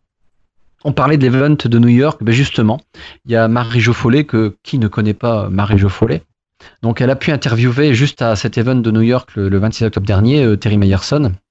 Meyerson, ouais, c'est ça Euh, oui. Oui, oui, c'est ça. Ouais, c'est ça, pardon. Et en fait, euh, elle lui a demandé pourquoi Microsoft, euh, c'est quasiment de la traduction, je peux faire, pourquoi Microsoft perdait du temps euh, à mettre encore à jour la partie mobile de Windows 10, alors que ça représente plus qu'un pour cent euh, des parts de marché? Pourquoi pas carrément dire, euh, bah pourquoi, pourquoi ne pas dire carrément, vous savez, peut-être que nous allons y revenir un jour, mais pour l'instant, on va juste tout arrêter et puis on, arrête la partie mobile. Eh bien, il a répondu, techniquement, il y a vraiment deux choses qui sont uniques sur Windows Mobile. L'une, c'est la connectivité, la connectivité cellulaire, et l'autre, les processeurs ARM qui s'y trouvent. Je pense euh, que les connectivités cellulaires et les processeurs ARM ont un rôle dans le paysage technique du futur. Euh, et donc, euh, même si on ne parle pas de Windows 10 mobile, il y a un avenir qui va jouer avec ces deux technologies-là, je pourrais dire ainsi. Donc voilà, il a dit, ben, on va pas arrêter parce qu'avec l'expérience qu'on a chez Microsoft, it's super hard, super, super hard to restart. Donc voilà, ce qu'on peut comprendre, c'est que c'est en veille cette partie mobile, parce que bah, voilà, il a dit, il faut pas arrêter quelque chose comme ça parce qu'on pourra plus le redémarrer, quoi qu'il en soit. Donc euh, il laisse un petit feu doux. Maintenant, quand il dit que euh, il vise spécifiquement la partie cellulaire et le processeur ARM, est-ce qu'ils vont nous faire un, un téléphone finalement? On peut se poser la question. Qu'est-ce qui va unir ces deux technologies-là Est-ce que ça sera Ça un téléphone ou est-ce que ça sera un Ça appareil un petit peu différent? Alors, ce sera un téléphone, mais ça s'appellera pas un téléphone. Et Microsoft dira jamais que c'est un téléphone. Ce Mais c'est comme si tu regardes. HP, HP avec son Elite X3 ne l'appelle pas un smartphone. Et Ah oui, tiens, c'est vrai, c'est marrant ça. J'ai pas fait attention. Ils disent que c'est un- une, une machine 3 en 1 ou que c'est le PC dans la poche ou ce genre de truc, mais ils disent jamais que c'est un smartphone. Alors qu'est-ce qu'ils pourraient faire? Euh, il pourrait faire beaucoup de choses, euh, il pourrait faire énormément de choses qui seraient passionnantes, mais euh, non, mais c'est euh, non, mais cette déclaration de Terry Myerson, c'est la déclaration la plus importante de l'année pour Windows Phone, quoi. Euh, non, mais je ça veut dire pas. Windows Phone n'est pas mort, enfin Windows Mobile n'est pas mort. Alors déjà, ça veut dire Windows Phone n'est pas mort, ça veut dire on donne des points précis de là où on va travailler et de pourquoi on n'abandonne pas Windows Phone et non, non, on va pas l'abandonner. Et surtout, ça confirme euh, tout ce qu'on disait depuis plusieurs années euh, sur Windows Phone, le fait que bah ils n'y arrivent pas. Et donc c'est pour ça que Windows 10 a été développé, c'est pour que Windows 10 mobile en fait ça coûte rien à développer, c'est juste une adaptation de Windows 10 euh, bah, avec quelques quelques trois retouches, mais on s'en fout un peu. Euh, ça permet de mettre deux, deux stagiaires dessus pour faire les mises à jour et ça suffit quoi. Et ça confirme que en gros, bah, il- pour l'instant le logiciel est en stand-by, il continue à le développer à côté, il le met à jour et tout, le temps de trouver le hardware qui ira bien. Et là, le hardware, enfin, il- il- il- effectivement, il en parlait un petit peu quoi. Il dit que ce sera pas un smartphone, Euh, mais comme la surface n'est pas Il n'a pas dit que ça serait pas un smartphone. Euh, la manière dont il le dit, ce on- device, euh, dit- si on peut l'appeler ainsi, ce Je ne device peux pas dire quel type d'appareil c'est. Voilà. Donc déjà, bon, ça c'est clair. Enfin, pour moi, ça veut clairement dire que euh, un appareil avec un processeur ARM et une connexion cellulaire et où tu, tu dis je ne peux pas dire ce que c'est, c'est que tu veux pas dire que c'est un smartphone, quoi. Euh, Ouais. Et en plus, je pense que, enfin, ça va avec le fait que Windows Phone a changé de nom vers Windows 10 Mobile et le fait qu'ils se sont ouverts aux tablettes euh, sur ce système. Donc effectivement, bon, alors, euh, très bien, effectivement, euh, peut-être qu'il le dit pas aussi directement que ce que j'insinue, mais pour moi, c'est clair qu'il il quitte le, terme smartphone pour pas être comparé à Android ni à iOS, et que pour moi, la Surface, par exemple, n'était pas une tablette. que le Microsoft Band n'était pas vraiment un bracelet. Euh, et que bah, de la même façon, la sur- enfin, le Surface Phone, du coup, il va falloir trouver un autre nom pour ce truc. Mais le Surface Phone, euh, ce sera probablement pas un smartphone ou pas un smartphone classique. C'est ça. C'est ça. Ça sera sûrement un truc un petit peu hybride avec quelque chose d'autre. Le Surface Phone, il serait au téléphone ce que un peu le- les surfaces étaient par rapport aux, i- aux iPads, quoi. Le, quelque chose qui va changer. Vraiment, c'est bien plus qu'une tablette. C'est un, c'est un nouveau, ça ouvre un nouveau marché. C'est ça. Enfin, c'est ce qu'on peut en comprendre. C'est ce qu'ils espèrent. C'est ce qu'ils espèrent. Mais euh, non, mais vraiment, mais, par contre, on, bah, fait- on, a, fait- on a demandé pendant plein d'épisodes, euh, désolé, je prends un peu de temps dessus, mais on a demandé pendant plein d'épisodes à Microsoft de communiquer et d'être clair sur la situation. Euh, je, moi, je trouve qu'on n'aurait pas pu rêver mieux comme, euh, comme réponse, quoi. pour le Non. coup. Non, non. Ouais, c'est vrai que c'est rassurant. C'est rassurant. C'est pas forcément exactement tout ce qu'on peut espérer. Il y a peut-être d'autres choses qu'on voudrait. Mais Non, mais on Il y a quand même un côté le- dans rassurant. la situation actuelle. oui, oui, c'est sûr qu'après, j'ai peut-être des envies un peu. Non, mais j'aurais adoré qu'il lance tête de cycle, si tu veux, le smartphone, mais bon. On est le d'accord. le- Et même à plus court terme, ça veut dire que nos 950 seront toujours mises à jour pendant un moment. Oui, aussi. Oui. Mais euh, bon, après, euh, euh, je veux redire ce que je dis à chaque fois quand on parle du Surface Phone. C'est pas parce qu'on sait qu'il tra- on sait qu'il travaille dessus. Arrêtons de nous nous voiler la face, dessus. bien sûr. Euh, mais par contre, ça veut pas dire qu'il sortira. Je rappelle que la Surface Mini n'est jamais sortie. C'est pareil pour le Surface Phone. On sait pas si s'ils ont une idée qui est géniale, qu'ils pensent vraiment que ça peut cartonner et qu'ils arrivent à la réaliser, à la mettre en œuvre pour, et à la produire en série. euh, à ce moment-là, peut-être que effectivement ça sortira. Et s'ils pensent que ça se différenciera assez. Mais si c'est pour blesser la marque Surface et finalement ne pas, euh, tout en se disant que le marché finalement c'est peut-être trop tard et que voilà, bah, peut-être ça sortira pas. En fait, je pense pas que ce soit trop tard. Moi, je pense que euh, il y a plein de choses qui sont en cours. Euh, Il y a Windows 10 qui est toujours en cours, il est toujours en train d'évoluer, il, évolu- il évoluera toujours. Il y a la technologie, peut-être qu'ils attendent aussi, parce que les technos, euh, tous les six mois, euh, il y a des choses qui évoluent énormément au niveau, euh, que ce soit euh, euh, processeur, que ce soit de tout. Et puis, il y a aussi tout doucement, ce qui est important dans, dans un smartphone, dans quelque chose, c'est les applications. Et les applications arrivent petit à petit sur le Windows 10 actu- actuellement. Donc c'est aussi une partie qui est importante tous les jours. Enfin, Ouais. On n'en voit pas assez à mon goût, mais il y a de nouvelles applications qui arrivent sur le store. Microsoft, ils viennent nettoyer le, le store là, là, il y a ces dernières semaines. Ah Oui, qui a- À- ça a été divisé par deux. serpillière. Oh punaise. Ouais, non mais à grand coup de serpillère, ouais, c'est, on n'en parle pas, enfin, on en parle que là maintenant, c'est tout. On va arrêter là, mais effectivement, il a viré mais des, des, des millions de conneries. Soyons honnêtes. hein, Des millions, non, mais pas loin de 100 000 sur le store français. Il y a environ 100 000 applications qui ont été dégagées. Oui, mais il y a beaucoup de conneries. Après, Oui, il y en oui. a viré certaines autres parce que les développeurs n'ont pas été se mettre en conformité face aux exigences internationales qui ne dépendent pas forcément de Microsoft. Ouais, ouais, ouais. Euh, C'était pas grand chose à faire, on n'avait pas besoin de republier.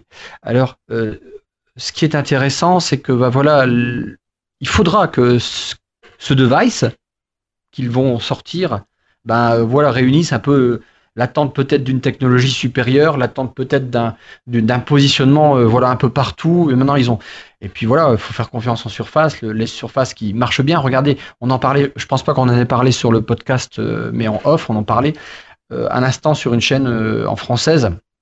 Il y a eu un reportage sur euh, le fait que les tablettes euh, sont en chute libre, que ce soit Les ventes chez des la tablettes. marque à la pomme. Oui. Ouais, que chez euh, l'autre concurrent. Et en fait, bah, ils ont présenté, en fait, ce qu'on voyait, non pas d'une marque, mais en fait, c'était clairement des surfaces et des surfaces book qui prenaient le pas et, et de loin face à ces tablettes qui ne marchent plus. Et c'est génial, c'est qu'on a vu des produits Microsoft et que, bah voilà, faut avoir confiance. Moi, j'ai confiance. J'ai encore, euh, bah, je- on n'a jamais lâché. hein. On est comme on dit, on est le dernier bastion lifestyle, mais mais, euh, mais on, aura- on aura peut-être raison au bout du compte. Il y a, il y a énormément, ouais, je suis d'ac- je suis d'accord avec toi. Euh, mais justement, on en parlait, on a quand même énormément parlé du Surface Phone justement sur le chemin de, de, oui, C'est cool. euh, sur le chemin de, de Rennes, de Rennes, on n'arrêtait pas d'en parler justement. Oui, de oui, tout oui. ça. Bah, juste pour donner quelques pistes quand même. euh, alors, je pense que le problème du Surface Phone par rapport à la Surface ou Surface Studio et tout ça, c'est le fait que justement l'OS n'aura pas beaucoup d'applications, alors que la Surface partait avec un avantage, c'était l'OS qui était déjà euh, euh, performant, puisque enfin voilà, tu avais tes applications Win32 qui marchaient bien, etc. Euh, là, il va falloir régler le problème des applications ou au moins proposer. Puis c'est pas qu'un problème d'application, c'est un problème de système. Il faudra que le système soit ergonomique, performant, intuitif, euh, joli. euh, Il est en cours. Est-ce Oui, que mais Surface pourrait proposer une surcouche en fait? Est-ce que ça serait quelque chose de possible ça? Je sais pas. Je dis juste. Je dis pas qu'ils vont y arriver ou qu'ils vont pas y arriver ou quoi que ce soit. Je dis juste que ce qui, à mon avis, serait dans les critères pour qu'un appareil mobile de la marque Surface puisse marcher sur le marché. C'est-à-dire que euh, faudrait qu'il y ait un logiciel qui marche bien, euh, avec au moins un système d'application. Euh, S'ils pensent que c'est grâce à un super assistant intelligence artificielle de, de l'année 2200 euh, avec des bots et tout ça, et que c'est, ils, ils peuvent y arriver sans application, soit. Si c'est un nouveau paradigme d'interaction, soit, mais il faut que ce soit carré et que ça marche bien et que ça donne envie. Et il faut que le hardware aussi, euh, à mon avis, euh, euh, change radicalement de ce qu'on a vu hab- habituellement. C'est là où Microsoft a de la chance, parce qu'il y a justement le marché des smartphones qui est en train de se révolutionner lui-même. et a priori, pour 2017, il va y avoir beaucoup de changements de ce côté-là. Mm. Euh, donc il y a par exemple, je sais pas si vous avez vu le téléphone chinois euh, avec un écran quasiment sans bordure, Oui, oui, oui. euh, qui est le Xiaomi Mix. Ouais. Mi Mix. Euh, voilà, qui est un écran qui prend 90% de la surface. Euh, bon, il y a Samsung qui voudrait faire la même chose. Ouais, mais bah, c'est Euh, toujours dangereux ça. Apple... Ouais. il y a Apple qui va fêter ses 10 ans, enfin les 10 ans de l'iPhone l'année prochaine, et qui a priori va revoir complètement le design de son téléphone. Euh, il y a Google qui se lance sur son marché avec le- les pixels. Enfin voilà, il y a beaucoup de choses qui se passent en ce moment. Il y a aussi les écrans flexibles qui arrivent énormément, là, qui devraient arriver euh, d'ici. Ouais, les écrans pli- pliables qui devraient arriver d'ici fin 2017. Alors peut-être que les Peut-être qu'aussi euh, l'écran pliable, c'est un truc euh, que Microsoft pourrait aller voir. On se souvient de, de euh, Courrier. Oui, oui, Euh, Je oui. sais pas si vous vous souvenez de Courrier en deux écrans. Oui, oui. Bah, imaginez ça avec euh, des technologies modernes en 4G et avec un écran pliable ou un truc comme ça. Enfin, voilà, il y, a- y y des choses à avancer. Non, mais j'en sais rien. Euh, y a- je, Si, suis pas mais je suis pas designer chez Surface, quoi. Mais, euh, mais je dis juste qu'à mon avis, il y a des trucs à inventer. je suis d'accord. Parce que l'équipe, ils ont les talents, quoi. Microsoft, il, il faut qu'il se concentre sur le professionnel. Effectivement, au niveau du particulier, c'est c'est plus la peine. Je pense, même même même 2017. Pourquoi? Ben, je- j'ai l'impression de me rado- radoter, pardonnez-moi, mais euh, tant que tu n'auras pas Snapchat et tout ce qui va sortir en temps réel, en 2017, c'est demain. euh, rien ne va changer pour moi. Enfin, pour ce que je vois dans la rue et dans les gens. Donc, même au niveau du professionnel. Maintenant, au niveau du professionnel, euh, moi qui est un peu plus mobile maintenant, euh, je suis pas toujours à mon bureau dans la semaine. Mon téléphone ne suffit pas pour travailler. Euh, c'est pas, je peux pas travailler avec. Je suis désolé. Donc euh, le Continuum ou ma Surface m'aident beaucoup. Mais travailler sur mon téléphone, non. Donc maintenant, au niveau du professionnel, s'il y a quelque chose peut-être que Microsoft recherche justement, c'est tu parles des, des- peut-être d'une future techno avec un du flexible ou quelque chose. Euh, J'essaie parfois de prendre une grande marmite et de mélanger tout ça et de me dire qu'est-ce qu'a besoin un pro? Il n'y a pas besoin d'un mini écran pour travailler. Même sur Word, moi, j'y arrive pas à travailler sur Word ou sur Excel sur mon mobile. Par contre, en continuum, j'y arrive. Ça marche bien. Je suis bien content. Ou sur ma surface, ça marche bien. Je suis bien content. Mais pas sur un smartphone. Donc peut-être que là, Microsoft, Microsoft, il va euh, voilà trouver quelque chose pour le pro. Enfin, je sais pas. Ok. Je parle du pro dans une certaine partie, hein, des professionnels. Oui, bien sûr. Puis il faudra voir quel type, justement, quel pro, peut-être, euh, jusqu'à présent, les surfaces, depuis la toute première surface, ils visent euh, le créatif avec le stylet, euh, ils visent vraiment les artistes, etc. Euh, donc on verra ce que, ce que Microsoft veut viser. Le truc, c'est que là, en smartphone, le- les créatifs, finalement, euh, pour le moment, c'est surtout le, le Galaxy Note euh, qui, euh, qui visait ça, euh, qui visait ce marché, en fait, avec leur stylet, euh, qui était quand même vachement bien réussi. C'est quand même le Galaxy Note, c'est quand même le premier à avoir euh, remis au goût du jour le stylet avec Wacom et tout ça. Bien avant Surface. Donc, donc, faudra voir aussi peut-être de ce côté-là s'ils veulent continuer sur le marché du, peut-être du coup un écran, tu vois justement un écran qui devient plus grand mais qui est compatible avec stylet. Peut-être que ça intéressera les artistes qui veulent faire des petits croquis. Tu vois, ça peut remplacer le petit carnet, euh, je sais plus comment ça s'appelle, la marque de, qui fait des carnets orange là, que t'achètes. Euh, Moleskine euh, Des blocs-notes quoi. Euh, pardon? Moleskine? Ah, ou tu parles. euh, oui, oui, euh, je parlais d'une autre, mais, mais oui, Moleskine, ça marche aussi. Euh, je parlais, ça commence par un V, je ne me rappelle plus. Mais euh, Ou alors Microsoft, il va mélanger toute cette techno avec un truc 3D, les VR, les casques, tu sais pas. oui, oui. Bref, mais en tout cas, euh, ça sent bon. En tout cas, pour le moment, pour le futur de Windows Mobile, ça, ça semble mieux que, jusqu'à que les six derniers mois. C'est ça, c'est ça. Bon, mais moi, vous parlez de, Windows Mobile qui va mieux, je vais continuer avec une petite news hardware. Ce sont les, les fabricants qui, bah, qui se bougent un petit peu. On a Alcatel, alors Alcatel n'est plus la marque française, mais je crois que c'est repris par un consortium chinois, qui propose chez T-Mobile un nouveau smartphone qui s'appelle le Idol 4S et qui est livré lui avec un casque de réalité virtuelle. Alors c'est le fameux casque dont tu parlais Cassim, qui est à moins de 100 dollars et dans lequel on met le téléphone. Alors c'est un smartphone qui est quand même plutôt haut de gamme, qui, qui est proposé parce que à l'intérieur on a quand même un processeur, c'est un Snapdragon 820, donc toute dernière génération, 64 Go de stockage comme sur un Elite X3, 4 Go de RAM avec un port micro SD, un écran de 5 pouces et demi, une vue qui est donnée comme étant euh, à 180 degrés, donc euh, sans problème. Euh, côté photo et vidéo, une caméra dorsale de 21 mégapixels et une caméra frontale de 8 mégapixels avec la présence d'un bouton photo. Ça, c'est quand même quelque chose de très très intéressant. On a des vidéos qui sont enregistrables en 4K à 300 euh, images par seconde ou en 1080p à 60 images par seconde. La batterie est un peu légère, 3000 mAh avec un quick charge euh, 2.0 de Qualcomm. L'appareil fait continuum, alors sûrement avec un, un module propriétaire. Et il dispose de Windows Hello avec un lecteur d'empreintes digitales. Seul défaut, pas d'USB type C, mais un port micro USB en USB 2. Et oui, et pour quel prix vous me direz ben seulement 469 dollars. Donc euh, Seulement? ben ouais, c'est pas si mal. Là, pour 469 dollars, ça fait le téléphone et le casque.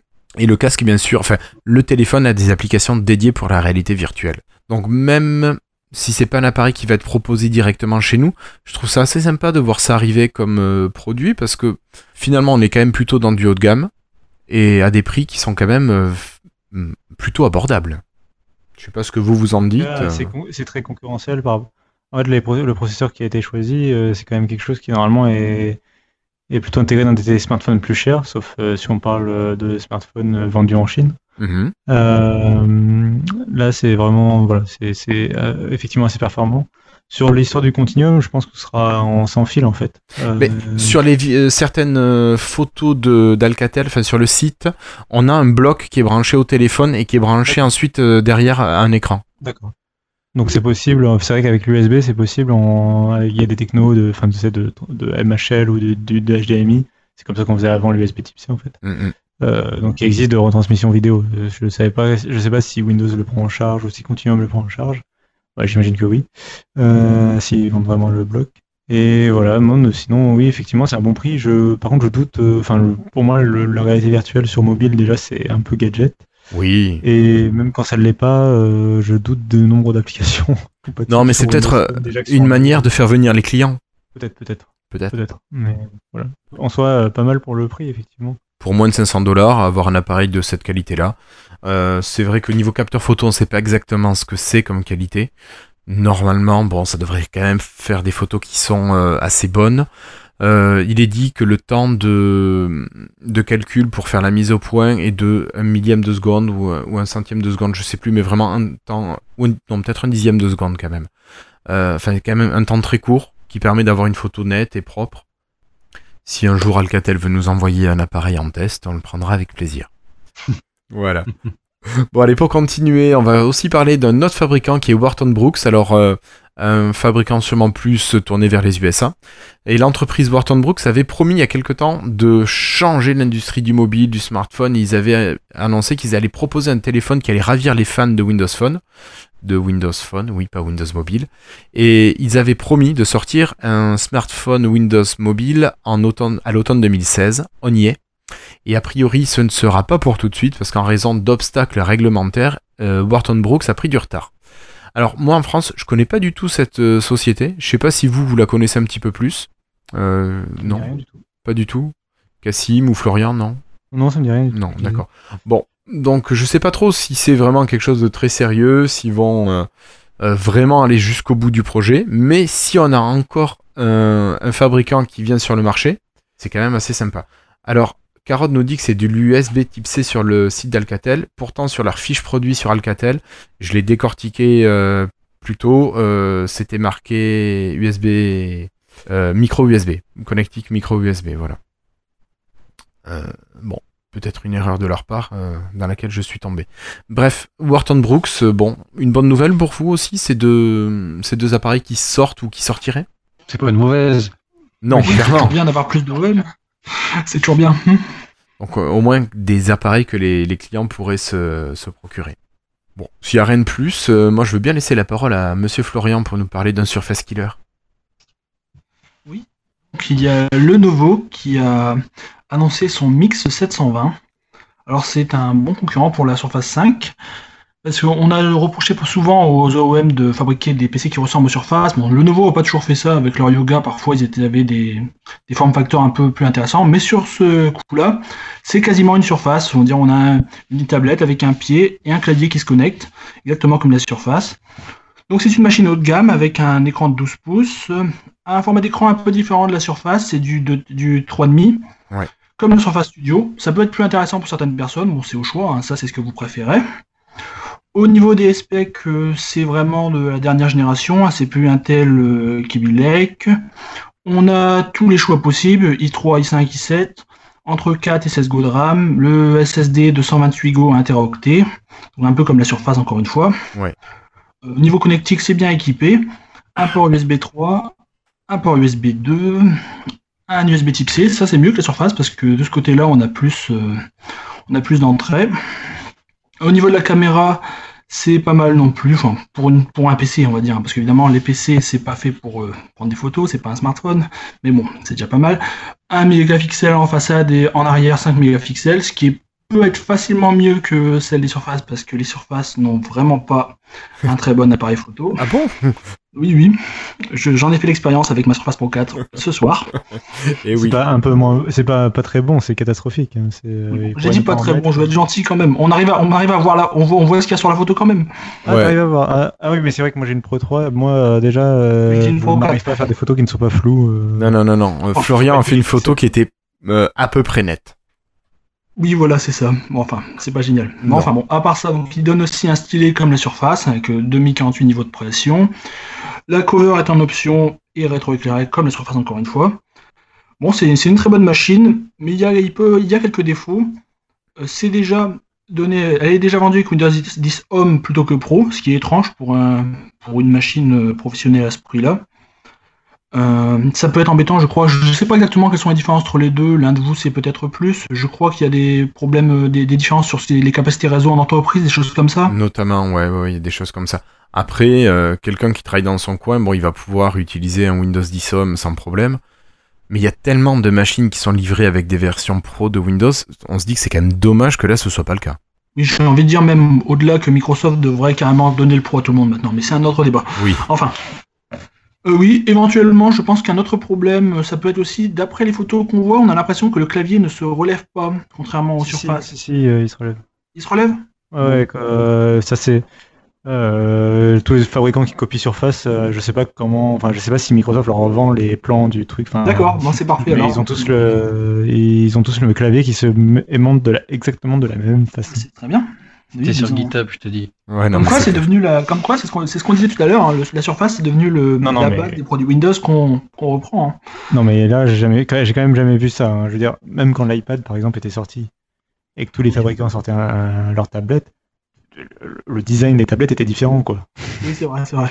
Là, ils s'embêtent Là pas. c'est le même. Là c'est, je veux dire, le connecteur est le même. Non, mais chez Asus, en plus, on avait vu Asus euh, à Paris, mais c'est exactement la même. à La finition en moins. Mais c'était impressionnant, quoi. Le, le clone. Donc il reste le prix dont on n'a pas parlé. C'est, ce sera assez prévu pour être aux alentours de 1000 euros. Et ce qui est intéressant, c'est que Lenovo fait souvent plus de promotions que Microsoft. Donc on peut, on- ça peut rapidement arriver à, en dessous avec les promos d'ici quelques mois. D'accord. Et donc ça sera sûrement bien, bien moins cher qu'une, qu'une SP5, qu'une Surface Pro 5. Ouais. Ouais. Alors moi juste le seul souci que j'aurais, enfin la, la machine en, elle-même je peux pas la juger euh, sans, la tester etc. Euh, moi c'est plutôt sur la marque.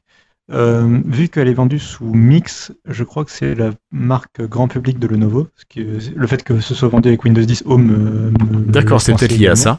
Euh, je crois que ça fait partie. Yoga sont leur, leur marque publique et ThinkPad c'est la pro, je crois. C'est ça, exactement. Think- ThinkPad c'est la- c'est leur marque pro. Et Yoga, Mix et euh, IdeaPad et tout ça, c'est leur marque euh, grand public. Et du coup, en général, quand il y a des bloatware ou quand il y a des virus ou des problèmes de sécurité ou le service après-vente est un peu tout pourri, c'est souvent sur leurs produits grand public, alors que les ThinkPad sont les produits pro avec le bon service après-vente et euh, De ce- De ce côté, moi j'ai eu des problèmes avec mon Lenovo Yoga 1. C'était le service après-vente, euh, c'était le service après-vente de Medion qu'ils ont racheté. En fait, ils m'ont envoyé vers celui-là. Et ça s'est passé assez bien quand même. Ils m'ont ils m'ont bon, envoyé ils ça récupéré par chronopost directement. C'était assez euh, sans problème. D'accord, bon bah, j'espère que voilà, je, je connais pas le service après-vente de Lenovo, je dis juste que souvent sur les sur ce genre de marque, sur les produits familiaux, euh, le service après-vente est, est souvent moins bon que le service après-vente pour les J'imagine qu'il est quand même moins bon que celui des ThinkPad, mais bon, c'est déjà pas mal. Euh, Et donc j'ai peur par rapport à, à Surface, quoi, qui a un très bon service après-vente. Donc faut juste le prendre en compte dans le prix, c'est tout ce que je voulais dire. Après je connais pas le produit. Mais si tu me dis qu'il est bon, tant mieux. Après, j'ai eu une bonne expérience, mais tu sais, comme tu sais, c'est c'est- ça veut Oui. rien dire. hein. C'est tombé sur la bonne personne. voilà, c'est ça. Ouais. Ok, merci Florian. Je voulais juste ajouter un petit truc par rapport à, Ah, pardon. à- à- au produit de Lenovo. Lenovo, c'est Ouais. que le, le 20 le 20 novembre, on enregistre Non, le l'épisode 17, 96 avec 17. un gars de chez HP. 17 pardon, oui, le excuse-moi. 17 novembre, nous enregistrons avec on pourra Damien parler Lagre. de l'Elite. Voilà, on pourra parler de l'Elite X2. Donc on aura vraiment X3, le gars qui X3. connaît le produit. Non, non, Non, le X2, c'est la tablette. Ah, pardon. Le concurrent du Surface Pro, justement. Oui, oui, pardon. Voilà. J'étais, j'étais sur le téléphone. aussi de pouvoir encore, euh, Oui, on parlera forcément de l'Elite X3, mais il y aura aussi le- l'Elite X2. Donc, Ok. euh, un autre produit euh, qui a eu aussi les plans sur GitHub. Ouais, mais le- tu vois, le, la béquille est quand même modifié. différente. Alors lui, pour le coup, il- oui, voilà. Lui, Voilà. au moins, il... je trouve que. Il a innové, quoi. Et je dis c'est pas ça parce qu'on va l'inviter et tout, c'est juste que, ne serait-ce que le pied par exemple. Le pied chez Lenovo et Asus, c'est le même que chez Microsoft. quoi. Euh, Moi, alors, je trouve que le pied de l'Elite X2 ressemble beaucoup à la surface, au, sur- au pied de la surface studio, de loin. Oui, mais bon, ça, il est sorti euh, longtemps avant. quoi. oui. Voilà. Euh, voilà, il y a le côté, le pied est pas plein. euh, voilà, je trouve que c'est très. En plus, je trouve ça plutôt élégant du coup. Mais, euh, mais bref, donc euh, au moins, ils, voilà, ils essaient un peu de changer le design. Quoi. D'accord. Ok, merci Christophe. Euh, Mais avant de te donner la parole, Christophe, on va laisser Florian nous parler euh, d'une mise à jour qui a eu lieu pour une application UWP. Oui, il y a eu une mise à jour de Skype euh, preview pour les insiders cette semaine. Bon, c'est pas une très très grosse mise à jour, mais c'est assez intéressant parce que je trouve que ça a rendu l'app beaucoup plus stable, notamment pour l'envoi des SMS. Comme vous savez, depuis quelques semaines, pour les insiders, on peut en- envoyer des SMS via Skype UWP si on a, nos- si on a un Windows Phone. Et euh, maintenant, lorsqu'on envoie un SMS, il y a un petit, euh, affichage qui dit que le SMS est en cours d'envoi et ça nous ça nous dit quand est-ce qu'il est envoyé. Ce qu'on n'avait pas avant, et souvent avant, on croyait que c'était envoyé alors que c'était pas le cas. Moi, je devais vérifier à la main sur mon 950 si le SMS était envoyé. Je trouve que là, c'est déjà un- c'est bon, c'est c'est une petite mise à jour, mais on voit que petit à petit, ils arrivent à un truc qu'ils vont pouvoir déployer au grand public. Et c'est déjà pas mal. Et dans, Pour du ce- Skype, hein, parce que bon, dans cette mise à jour, on a aussi des paramètres qui sont apparus comme la Oui, possibilité oui, de régler les. pardon. Oui, Ouais. oui, on peut régler la, on peut régler directement sa caméra dans sa caméra d'appareil dans, dans les paramètres de Skype. Il y a une petite, euh, une petite fenêtre de visualisation. Également, maintenant, c'est censé suivre les, les paramètres Windows Audio par défaut. Ça devrait plus changer à chaque fois qu'on relance Skype. Bon, ça, c'est à, vérifier. Oui. Bon, autre chose, je crois que ça s'intègre un peu plus à Outlook dans le design. Vous savez, maintenant, lorsqu'un contact n'a pas de faux- n'a n'a pas de faute d'avatar, il y a les lettres de son nom qui apparaissent comme sur Outlook. D'accord, les initiales, Donc, ouais. Petit à petit, ils unifient le, petit à petit, ils unifient un peu les produits Microsoft les uns avec les autres. Ça, c'est toujours bien. Skype n'est plus une division à part. On sent que petit à petit, ça se rapproche du reste. Et ça, euh, je trouve que c'est, on y arrive enfin. Depuis le temps que j'attendais ça, moi, je suis assez content. D'accord. Merci beaucoup, Florian. Donc, Christophe, maintenant, c'est à toi pour nous parler ben, de Xbox de manière un peu détournée. Et je suis content quand les bots sur Slack sont contents. Alors, euh, oui, bah en fait, on a vu que Fitbit, euh, vous savez, le, le- le- la bonne marque qui fabrique ces super bracelets euh, Oui, de sport. de sport et tout ça. de sport, tout ça. Et donc, ils viennent de mettre à jour leur application pour qu'elle soit compatible Xbox, donc leur application UWP. Donc, c'est très très bien. Moi, ça, me- ravit de toute façon. Maintenant, après, je m'étonne aussi. Bon, sur Xbox, euh, c'est pas forcément ça ne demande pas forcément beaucoup, beaucoup, beaucoup de travail. Ça demande un certain travail parce que les résolutions d'écran sur Xbox sont pas tout à fait pareilles. Mais euh, bon, pourquoi pas, je me dis. Je m'interroge vraiment sur bah, qui va utiliser Fitbit sur Xbox? Peut-être, peut-être pas. Euh, pourquoi pas aussi, je dirais. Maintenant, bon, euh, je sais pas ce que vous en pensez, mais euh, euh, moi sur Xbox je joue. Après, je l'utilise pas comme réellement un ordinateur ou autre chose. Donc, euh, c'est bien. Franchement, c'est bien qu'il y en ait de plus en plus, c'est sûr, que ça attire les autres. Sur le côté UWP, sur le côté application Windows 10, c'est ça que je vois de bien, moi. C'est je m'en fous que ce soit sur Xbox, mais que ça soit vers Windows 10 pour que, ben, voilà. Et J'ai toujours dans l'optique, voilà. Après, vous pourrez être sur mobile. Bon, ils le sont déjà. hein, ils ont une très très bonne application. Ah oui, Fitbit 10. a une application mobile qui est top. Donc c'est c'est vraiment quelqu'un qui fait des belles applications sur Windows 10 en tout cas. Il n'y a pas qu'un stagiaire. Euh, c'est très bien. Euh, moi, je Vous sais avez pas du si- contrôle repo. Pardon, pardon, excusez-moi. C'était le running pas gag, c'était le running gag, c'était pas du troll. Je pense que ce sera surtout con- consultatif l'utilisation de l'application Fitbit sur Xbox, plus que vraiment euh, tu vas rentrer des données ou quoi. je Oui, mais par exemple, tu peux aller voir le parcours que tu as réalisé, c'est plus grand que l'écran Oui. de ton téléphone, oui, voilà. et ça peut être plus pratique. De toute façon, si avec les UWP, autant, autant le proposer. Si, te- si le développement est simple, autant le, autant le proposer. Bah, si le, développement il est simple, comme je disais, euh, bah c'est juste de l'adaptation. Oui, tu, tu vas gérer en fait ton affichage plus. Après, tout le reste est déjà fait dans le, dans le cœur de l'application. Alors après, tout n'est pas, a priori, tout n'est pas encore implémenté à 100% sur Xbox. A priori, moi j'ai pas été m'aventurer là-dessus, mais Hmm, D'accord. Bon, ben on verra de toute façon. c'est bien, c'est bien. Ouais, c'est bien. Et de toute façon, Cassim, il y a d'autres... Ouais, d'autres bonnes nouvelles de- sur la Xbox. Euh, oui, oui, bah, euh, c'est juste. euh, on en avait déjà parlé un petit peu à l'épisode précédent. euh, avec les, on avait mentionné rapidement les résultats financiers de Microsoft. Euh, donc l'épisode avant Podren. hein. Euh, et là, c'est la Xbox qui continue de bien se vendre en fait depuis le lancement de la Xbox One S. euh, depuis le cet été, c'était. Euh, bah, Il y a la Xbox One S en fait qui se vend très bien et donc en Angleterre et au donc au Royaume-Uni, euh, elle est, je crois, première en fait devant, la PlayStation 4 depuis plusieurs mois. Mm. Euh, ouais, c'est ça. Et en donc en septembre, il y en avait, il y a eu 1000 il y avait eu 1500 unités de vendues en plus pour la One. Et en octobre, on passe à 2500, à 25 000 pardon, unités en plus vendues. Euh, donc euh, voilà, on peut se demander oui, d'où vient d'où vient le succès finalement. Donc je pense qu'il y a deux facteurs qui aident beaucoup Microsoft en ce moment. Alors c'est le lancement de la Xbox One avec un vrai nouveau design, euh, la Xbox One S avec un vrai nou- nouveau design moins cher, compatible 4K, etc., qui, qui est plutôt populaire. Euh, plus les jeux de la rentrée comme Forza, Horizon 3 ou Gears of War 4 qui sont de bonne qualité. Et il y a autre chose, euh, à mon avis, euh, qui aide beaucoup Microsoft, c'est euh, la PlayStation 4 Pro qui sort en mois de novembre en fait. Donc je pense que si tu es un, acheteur de console de jeu et que tu es plutôt porté par Sony, euh, bah tu vas juste pas acheter en fait, tu vas attendre tu vas attendre novembre que la PlayStation 4 Pro sorte et tu vas plutôt prendre cette console là.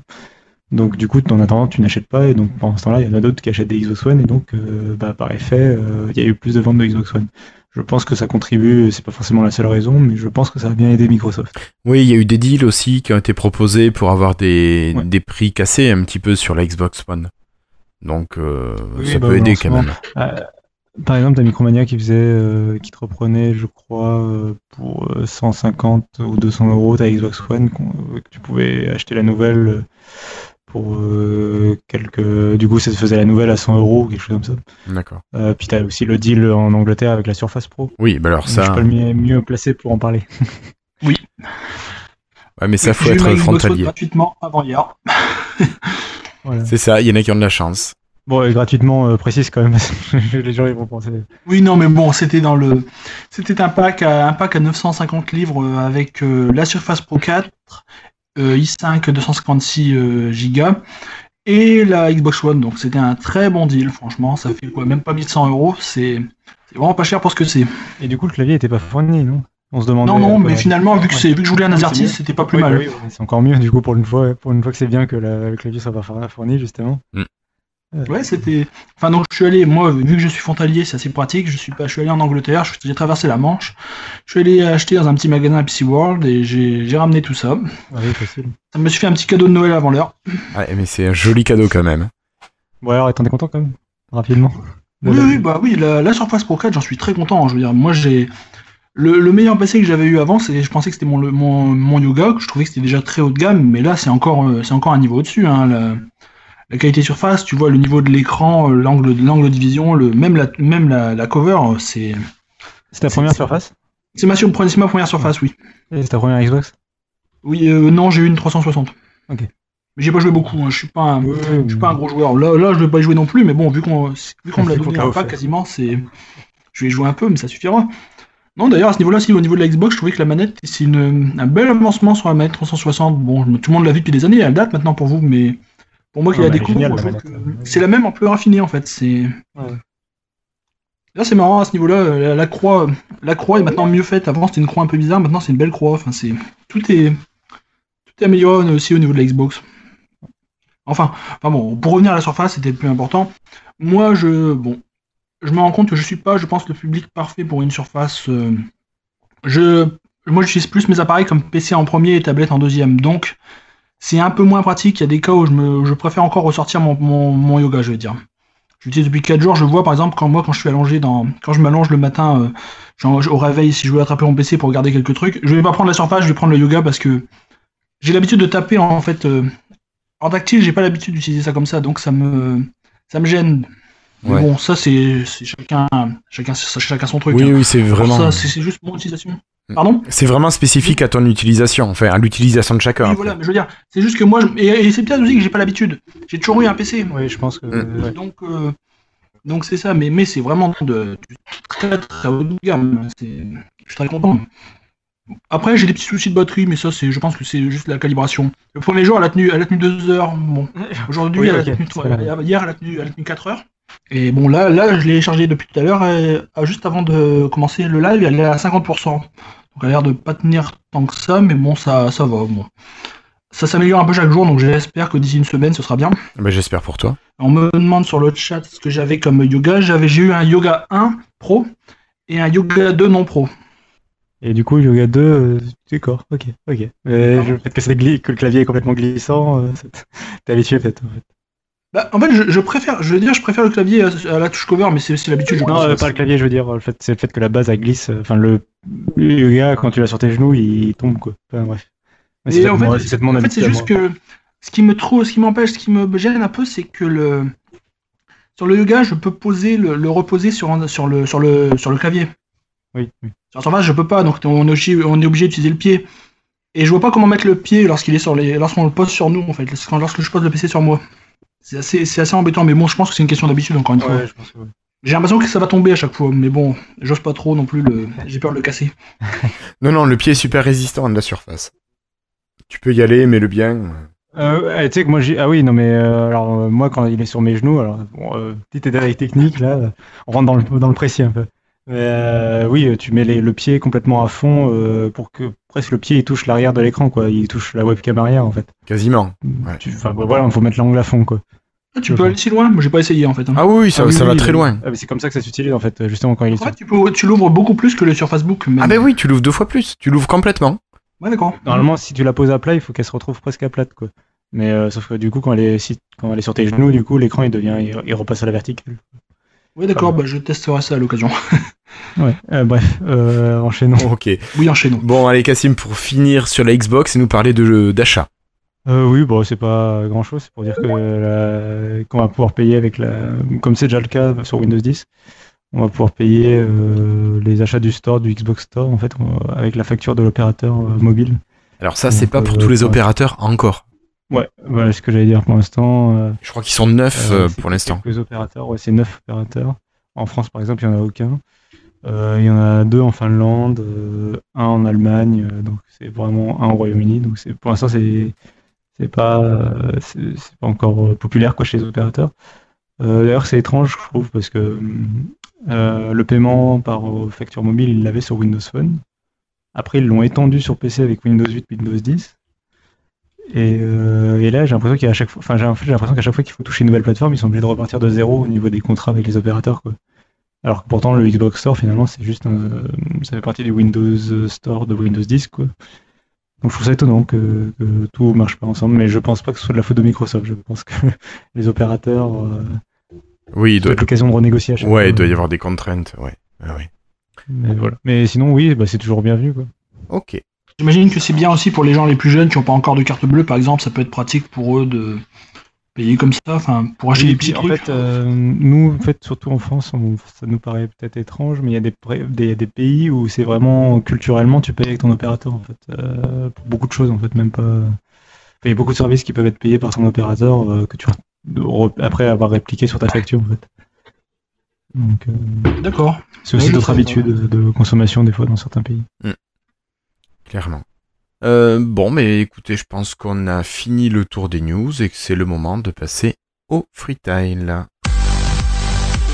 Bonjour, mes amis. I love my French Windows Insiders. Keep hustling. Love Donna. Alors, il me reste quelques patrons encore à remercier. Euh, merci à Peyo Boubou, Jérôme Tison et Armand Delesser. Merci à Christophe Maujoin, Guillaume Vendée et The Floydus. Merci à Patrick Béja, Yves Menou, Pierre et Philippe Marie. Merci à Denis Voituron de DevApps, à JTEX92, je crois qu'il est encore là, à Yad, à Bastien, à Nicolas Guret et à Dermins.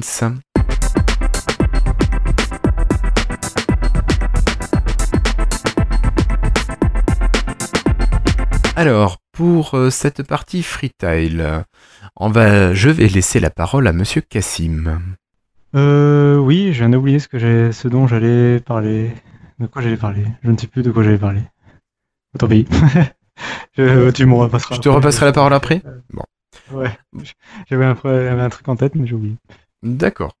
Bon, alors euh, pour euh, moi, ben, je, vais, je vais prendre la parole, vu que Cassim a, a perdu ce qu'il voulait dire.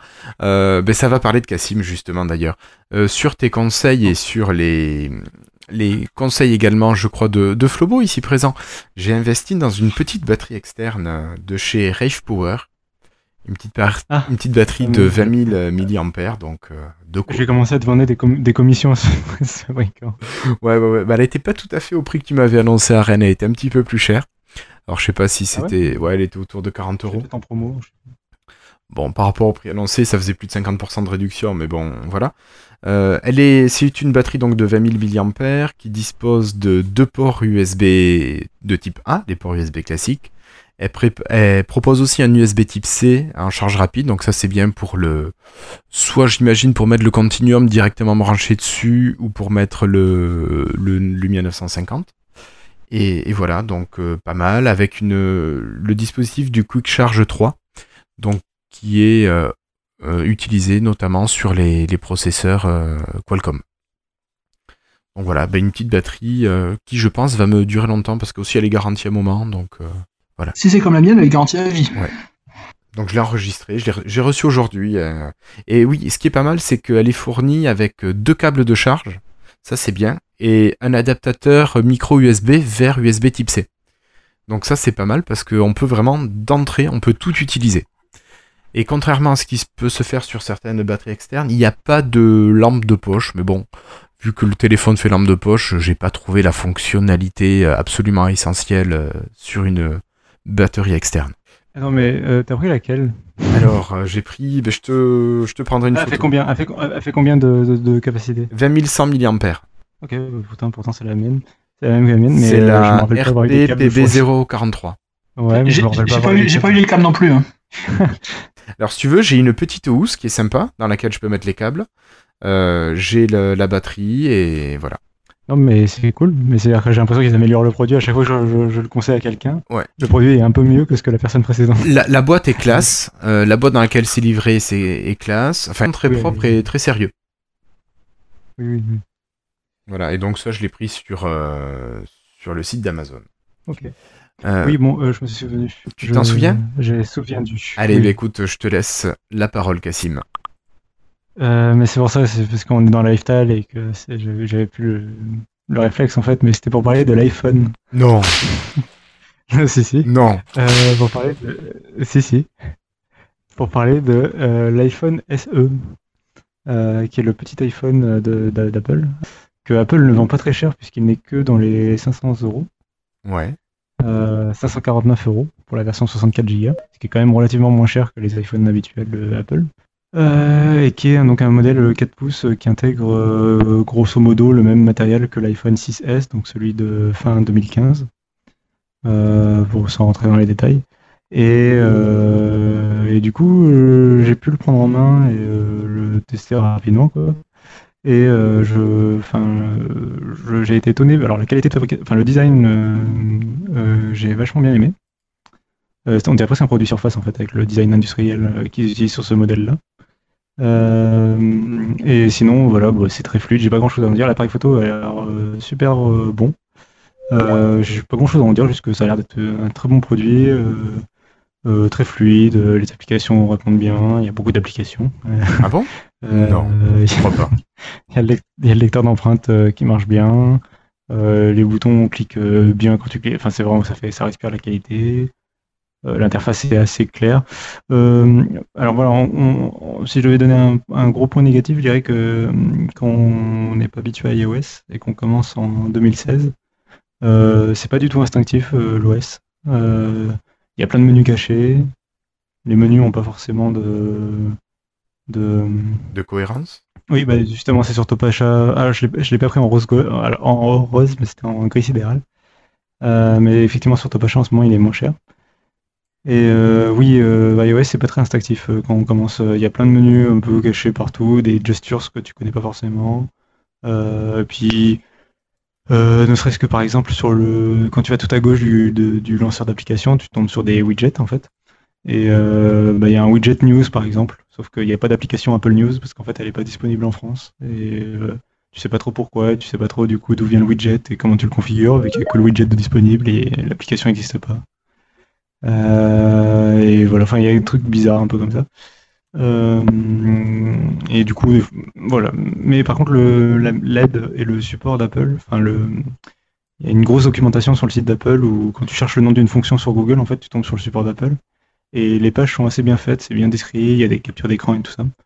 Donc euh, ça permet de s'en sortir un petit peu. Au prix où ils te vendent l'appareil, ils peuvent quand même fournir l'aide. Non, mais voilà, elle est bien faite. Euh, mais... Et l'appareil était sous le dernier système, euh, il n'y a pas eu de mise à jour. Euh. Enfin, c'était directement iOS 10 euh, qui est sorti il y a un mois. quoi. Voilà. Euh. Donc voilà, bon, bon produit quand même. Ça marche. Surprenant. Merci Cassim, même si bon là. c'est la dernière fois que je conseille un produit, vous inquiétez pas, c'est la dernière fois que je conseille un produit. Non mais tu Euh. n'as pas dit que tu le conseillais, tu as dit que tu l'avais essayé. Oui, qui était surprenamment bon. Oui. Ok. Et- Merci Cassim. Et je laisse la parole à Florian. On terminera par Christophe. Oui, bah moi j'ai fait un petit freestyle, un petit peu coup de gueule. Bon, désolé, j'étais content de, Aïe. content de ma surface, il faut bien que je sois pas content d'autre chose.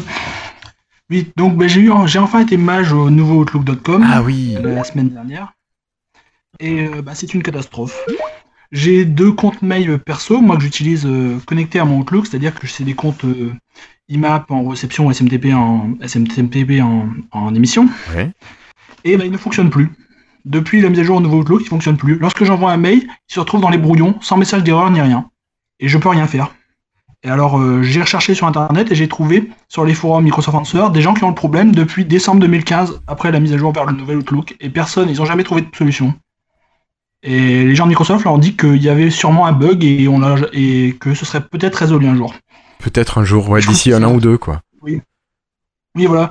Et je trouve que c'est encore une fois, moi, ça me rappelle beaucoup le passage de MSN à Skype qui a été fait un peu à la, à sauvage, où il y avait la moitié des choses qui marchaient plus d'un coup. On a dû attendre 2-3 ans le temps que tout se stabilise. Ils ont passé en force un peu sans vérifier que tout était compatible pour les cas euh, qui utilisaient un peu plus que les fonctions de base. Et je trouve ça assez dommage, encore une fois, c'est pas la première fois que Microsoft fait des choses comme ça. Et, et ben c'est un, un coup à pousser les gens à utiliser les concurrents. Moi, moi je me force à essayer de ré- réparer, attendre. Mais il y a des gens, ils vont avoir ce problème-là, bah, ils vont passer ailleurs. Hein. Ils vont pas attendre un an que ce soit résolu. C'est clair. assez, euh, Mais toi alors, ça bloque sur quels appareils? Tous?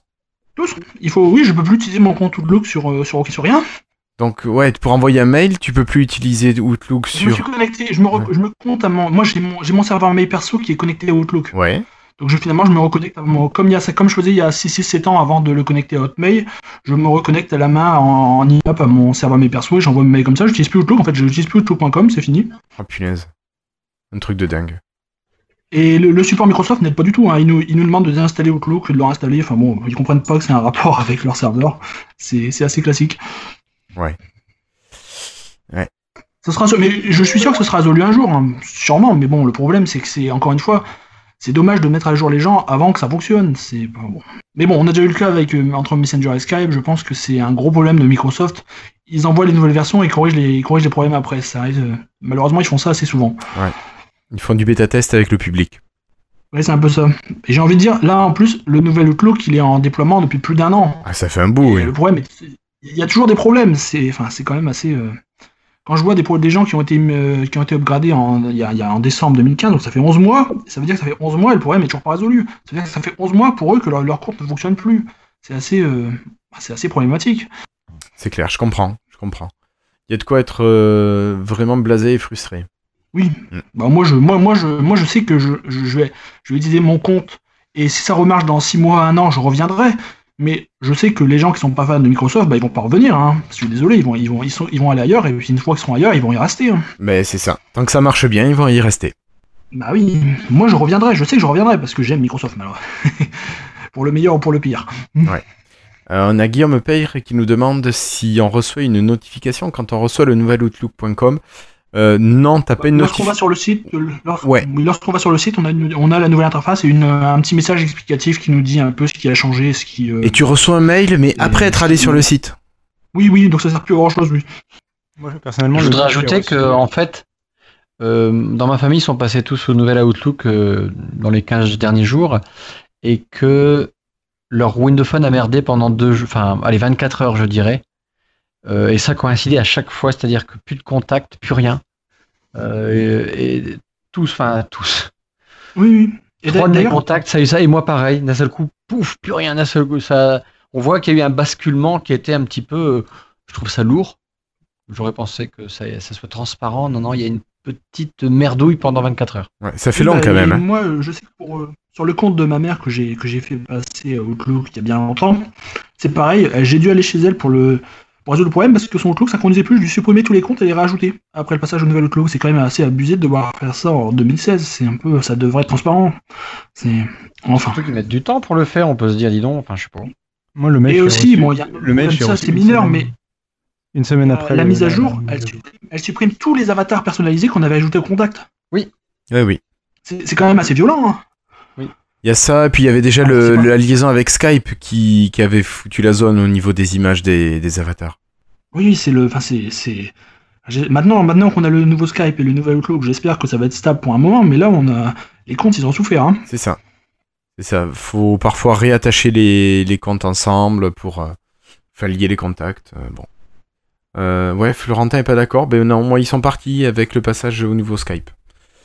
Voilà. J'avais quasiment tous mes contacts, Ouais, il y avait des en fait, ça- illustrations. Ça dépend pourquoi, en fait. C'est c'est- une fois que t'es passé au nouveau. En fait, lui, il parle d'autre chose. C'était. Enfin bon. Il a pu récupérer ses comptes parce que Skype avait été chargé de plus anciens Outlook. J'avais, je lui avais expliqué comment faire. Enfin, peu-. Mais bon, ça reste du système D. hein. Monsieur tout le monde ne saura pas faire ça. hein. Ouais, non, mais c'est pas. Voilà, t'as pas envie de te prendre la tête à faire ça, quoi. Bon, ok. Et puis on va terminer avec monsieur Christophe. Tu vas parler bon plan, Je toi, je suis sûr. Trois choses.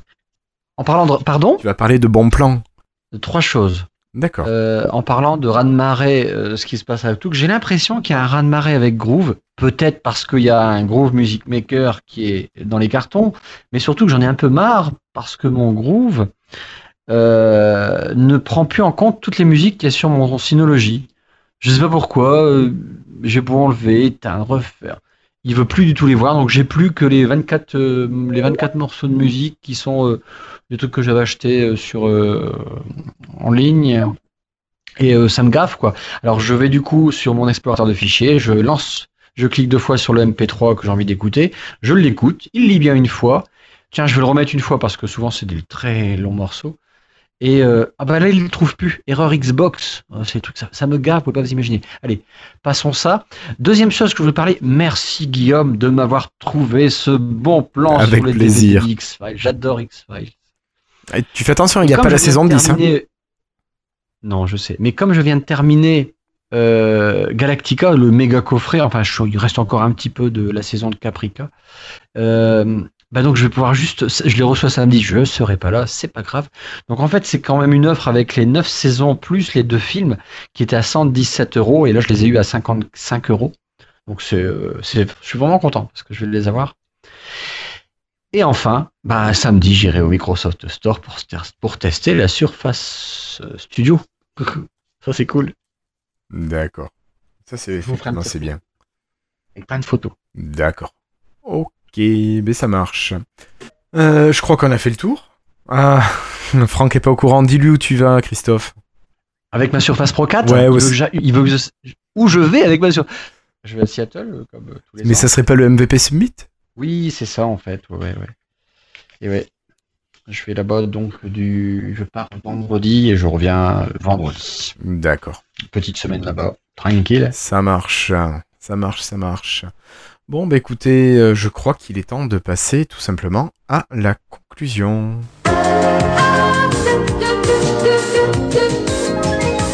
Alors, pour terminer cet épisode, euh, des remerciements. Alors, on a eu assez peu de, commentaires sur l'épisode de, Rennes. Bon, c'est vrai qu'il était il n'y a pas très longtemps. On a eu assez peu aussi de commentaires sur l'épisode 84, euh, 94. Donc, ça serait sympa de remettre un petit mot, même si on a dit une bêtise, s'il y a un truc. Voilà, dites-nous, voilà, dites-nous, parce que bah, ça fait toujours plaisir de, euh, de vous lire. Un petit mot avant de se quitter. Christophe, veux-tu laisser un petit message?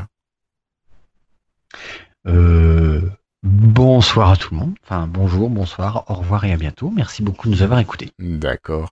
Euh, Florian, un petit message à laisser aux auditeurs. Oui, bah, merci de m'avoir invité ce soir. euh, Un petit peu à l'improviste, hein, encore une fois comme d'habitude, mais c'était sympa. Mais voilà, tu Et viens. Merci aux auditeurs d'être là également. Tu, tu- Pardon je, je disais, c'est bien parce que tu viens pour faire un test, finalement tu restes pour toute l'émission. C'est sympa.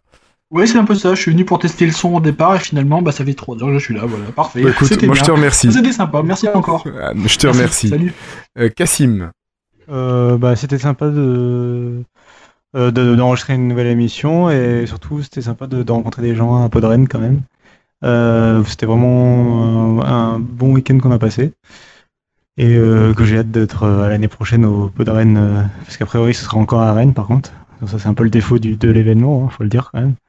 Euh, faut dire les choses au bout d'un moment. oui, parce que Podren Mais- ailleurs, mais- ça colle pas. Bah ouais, je sais, je sais. Mais euh, moi, je suis sûr qu'il y aurait moyen de faire quelque chose quand même. Mais euh, bref, non, mais j'ai hâte d'être à Podren 2017 et voilà. Ok, ça marche, Cassim, merci beaucoup.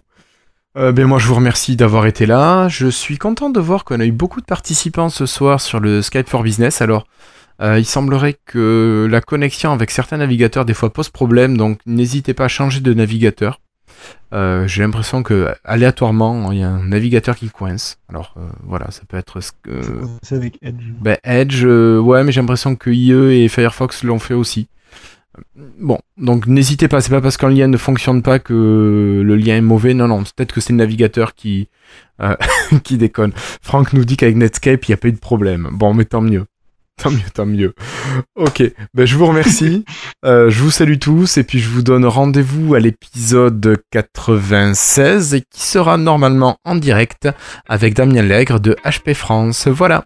Au revoir tout le monde, à bientôt et merci à toutes et à tous. Ciao. Salut. Salut.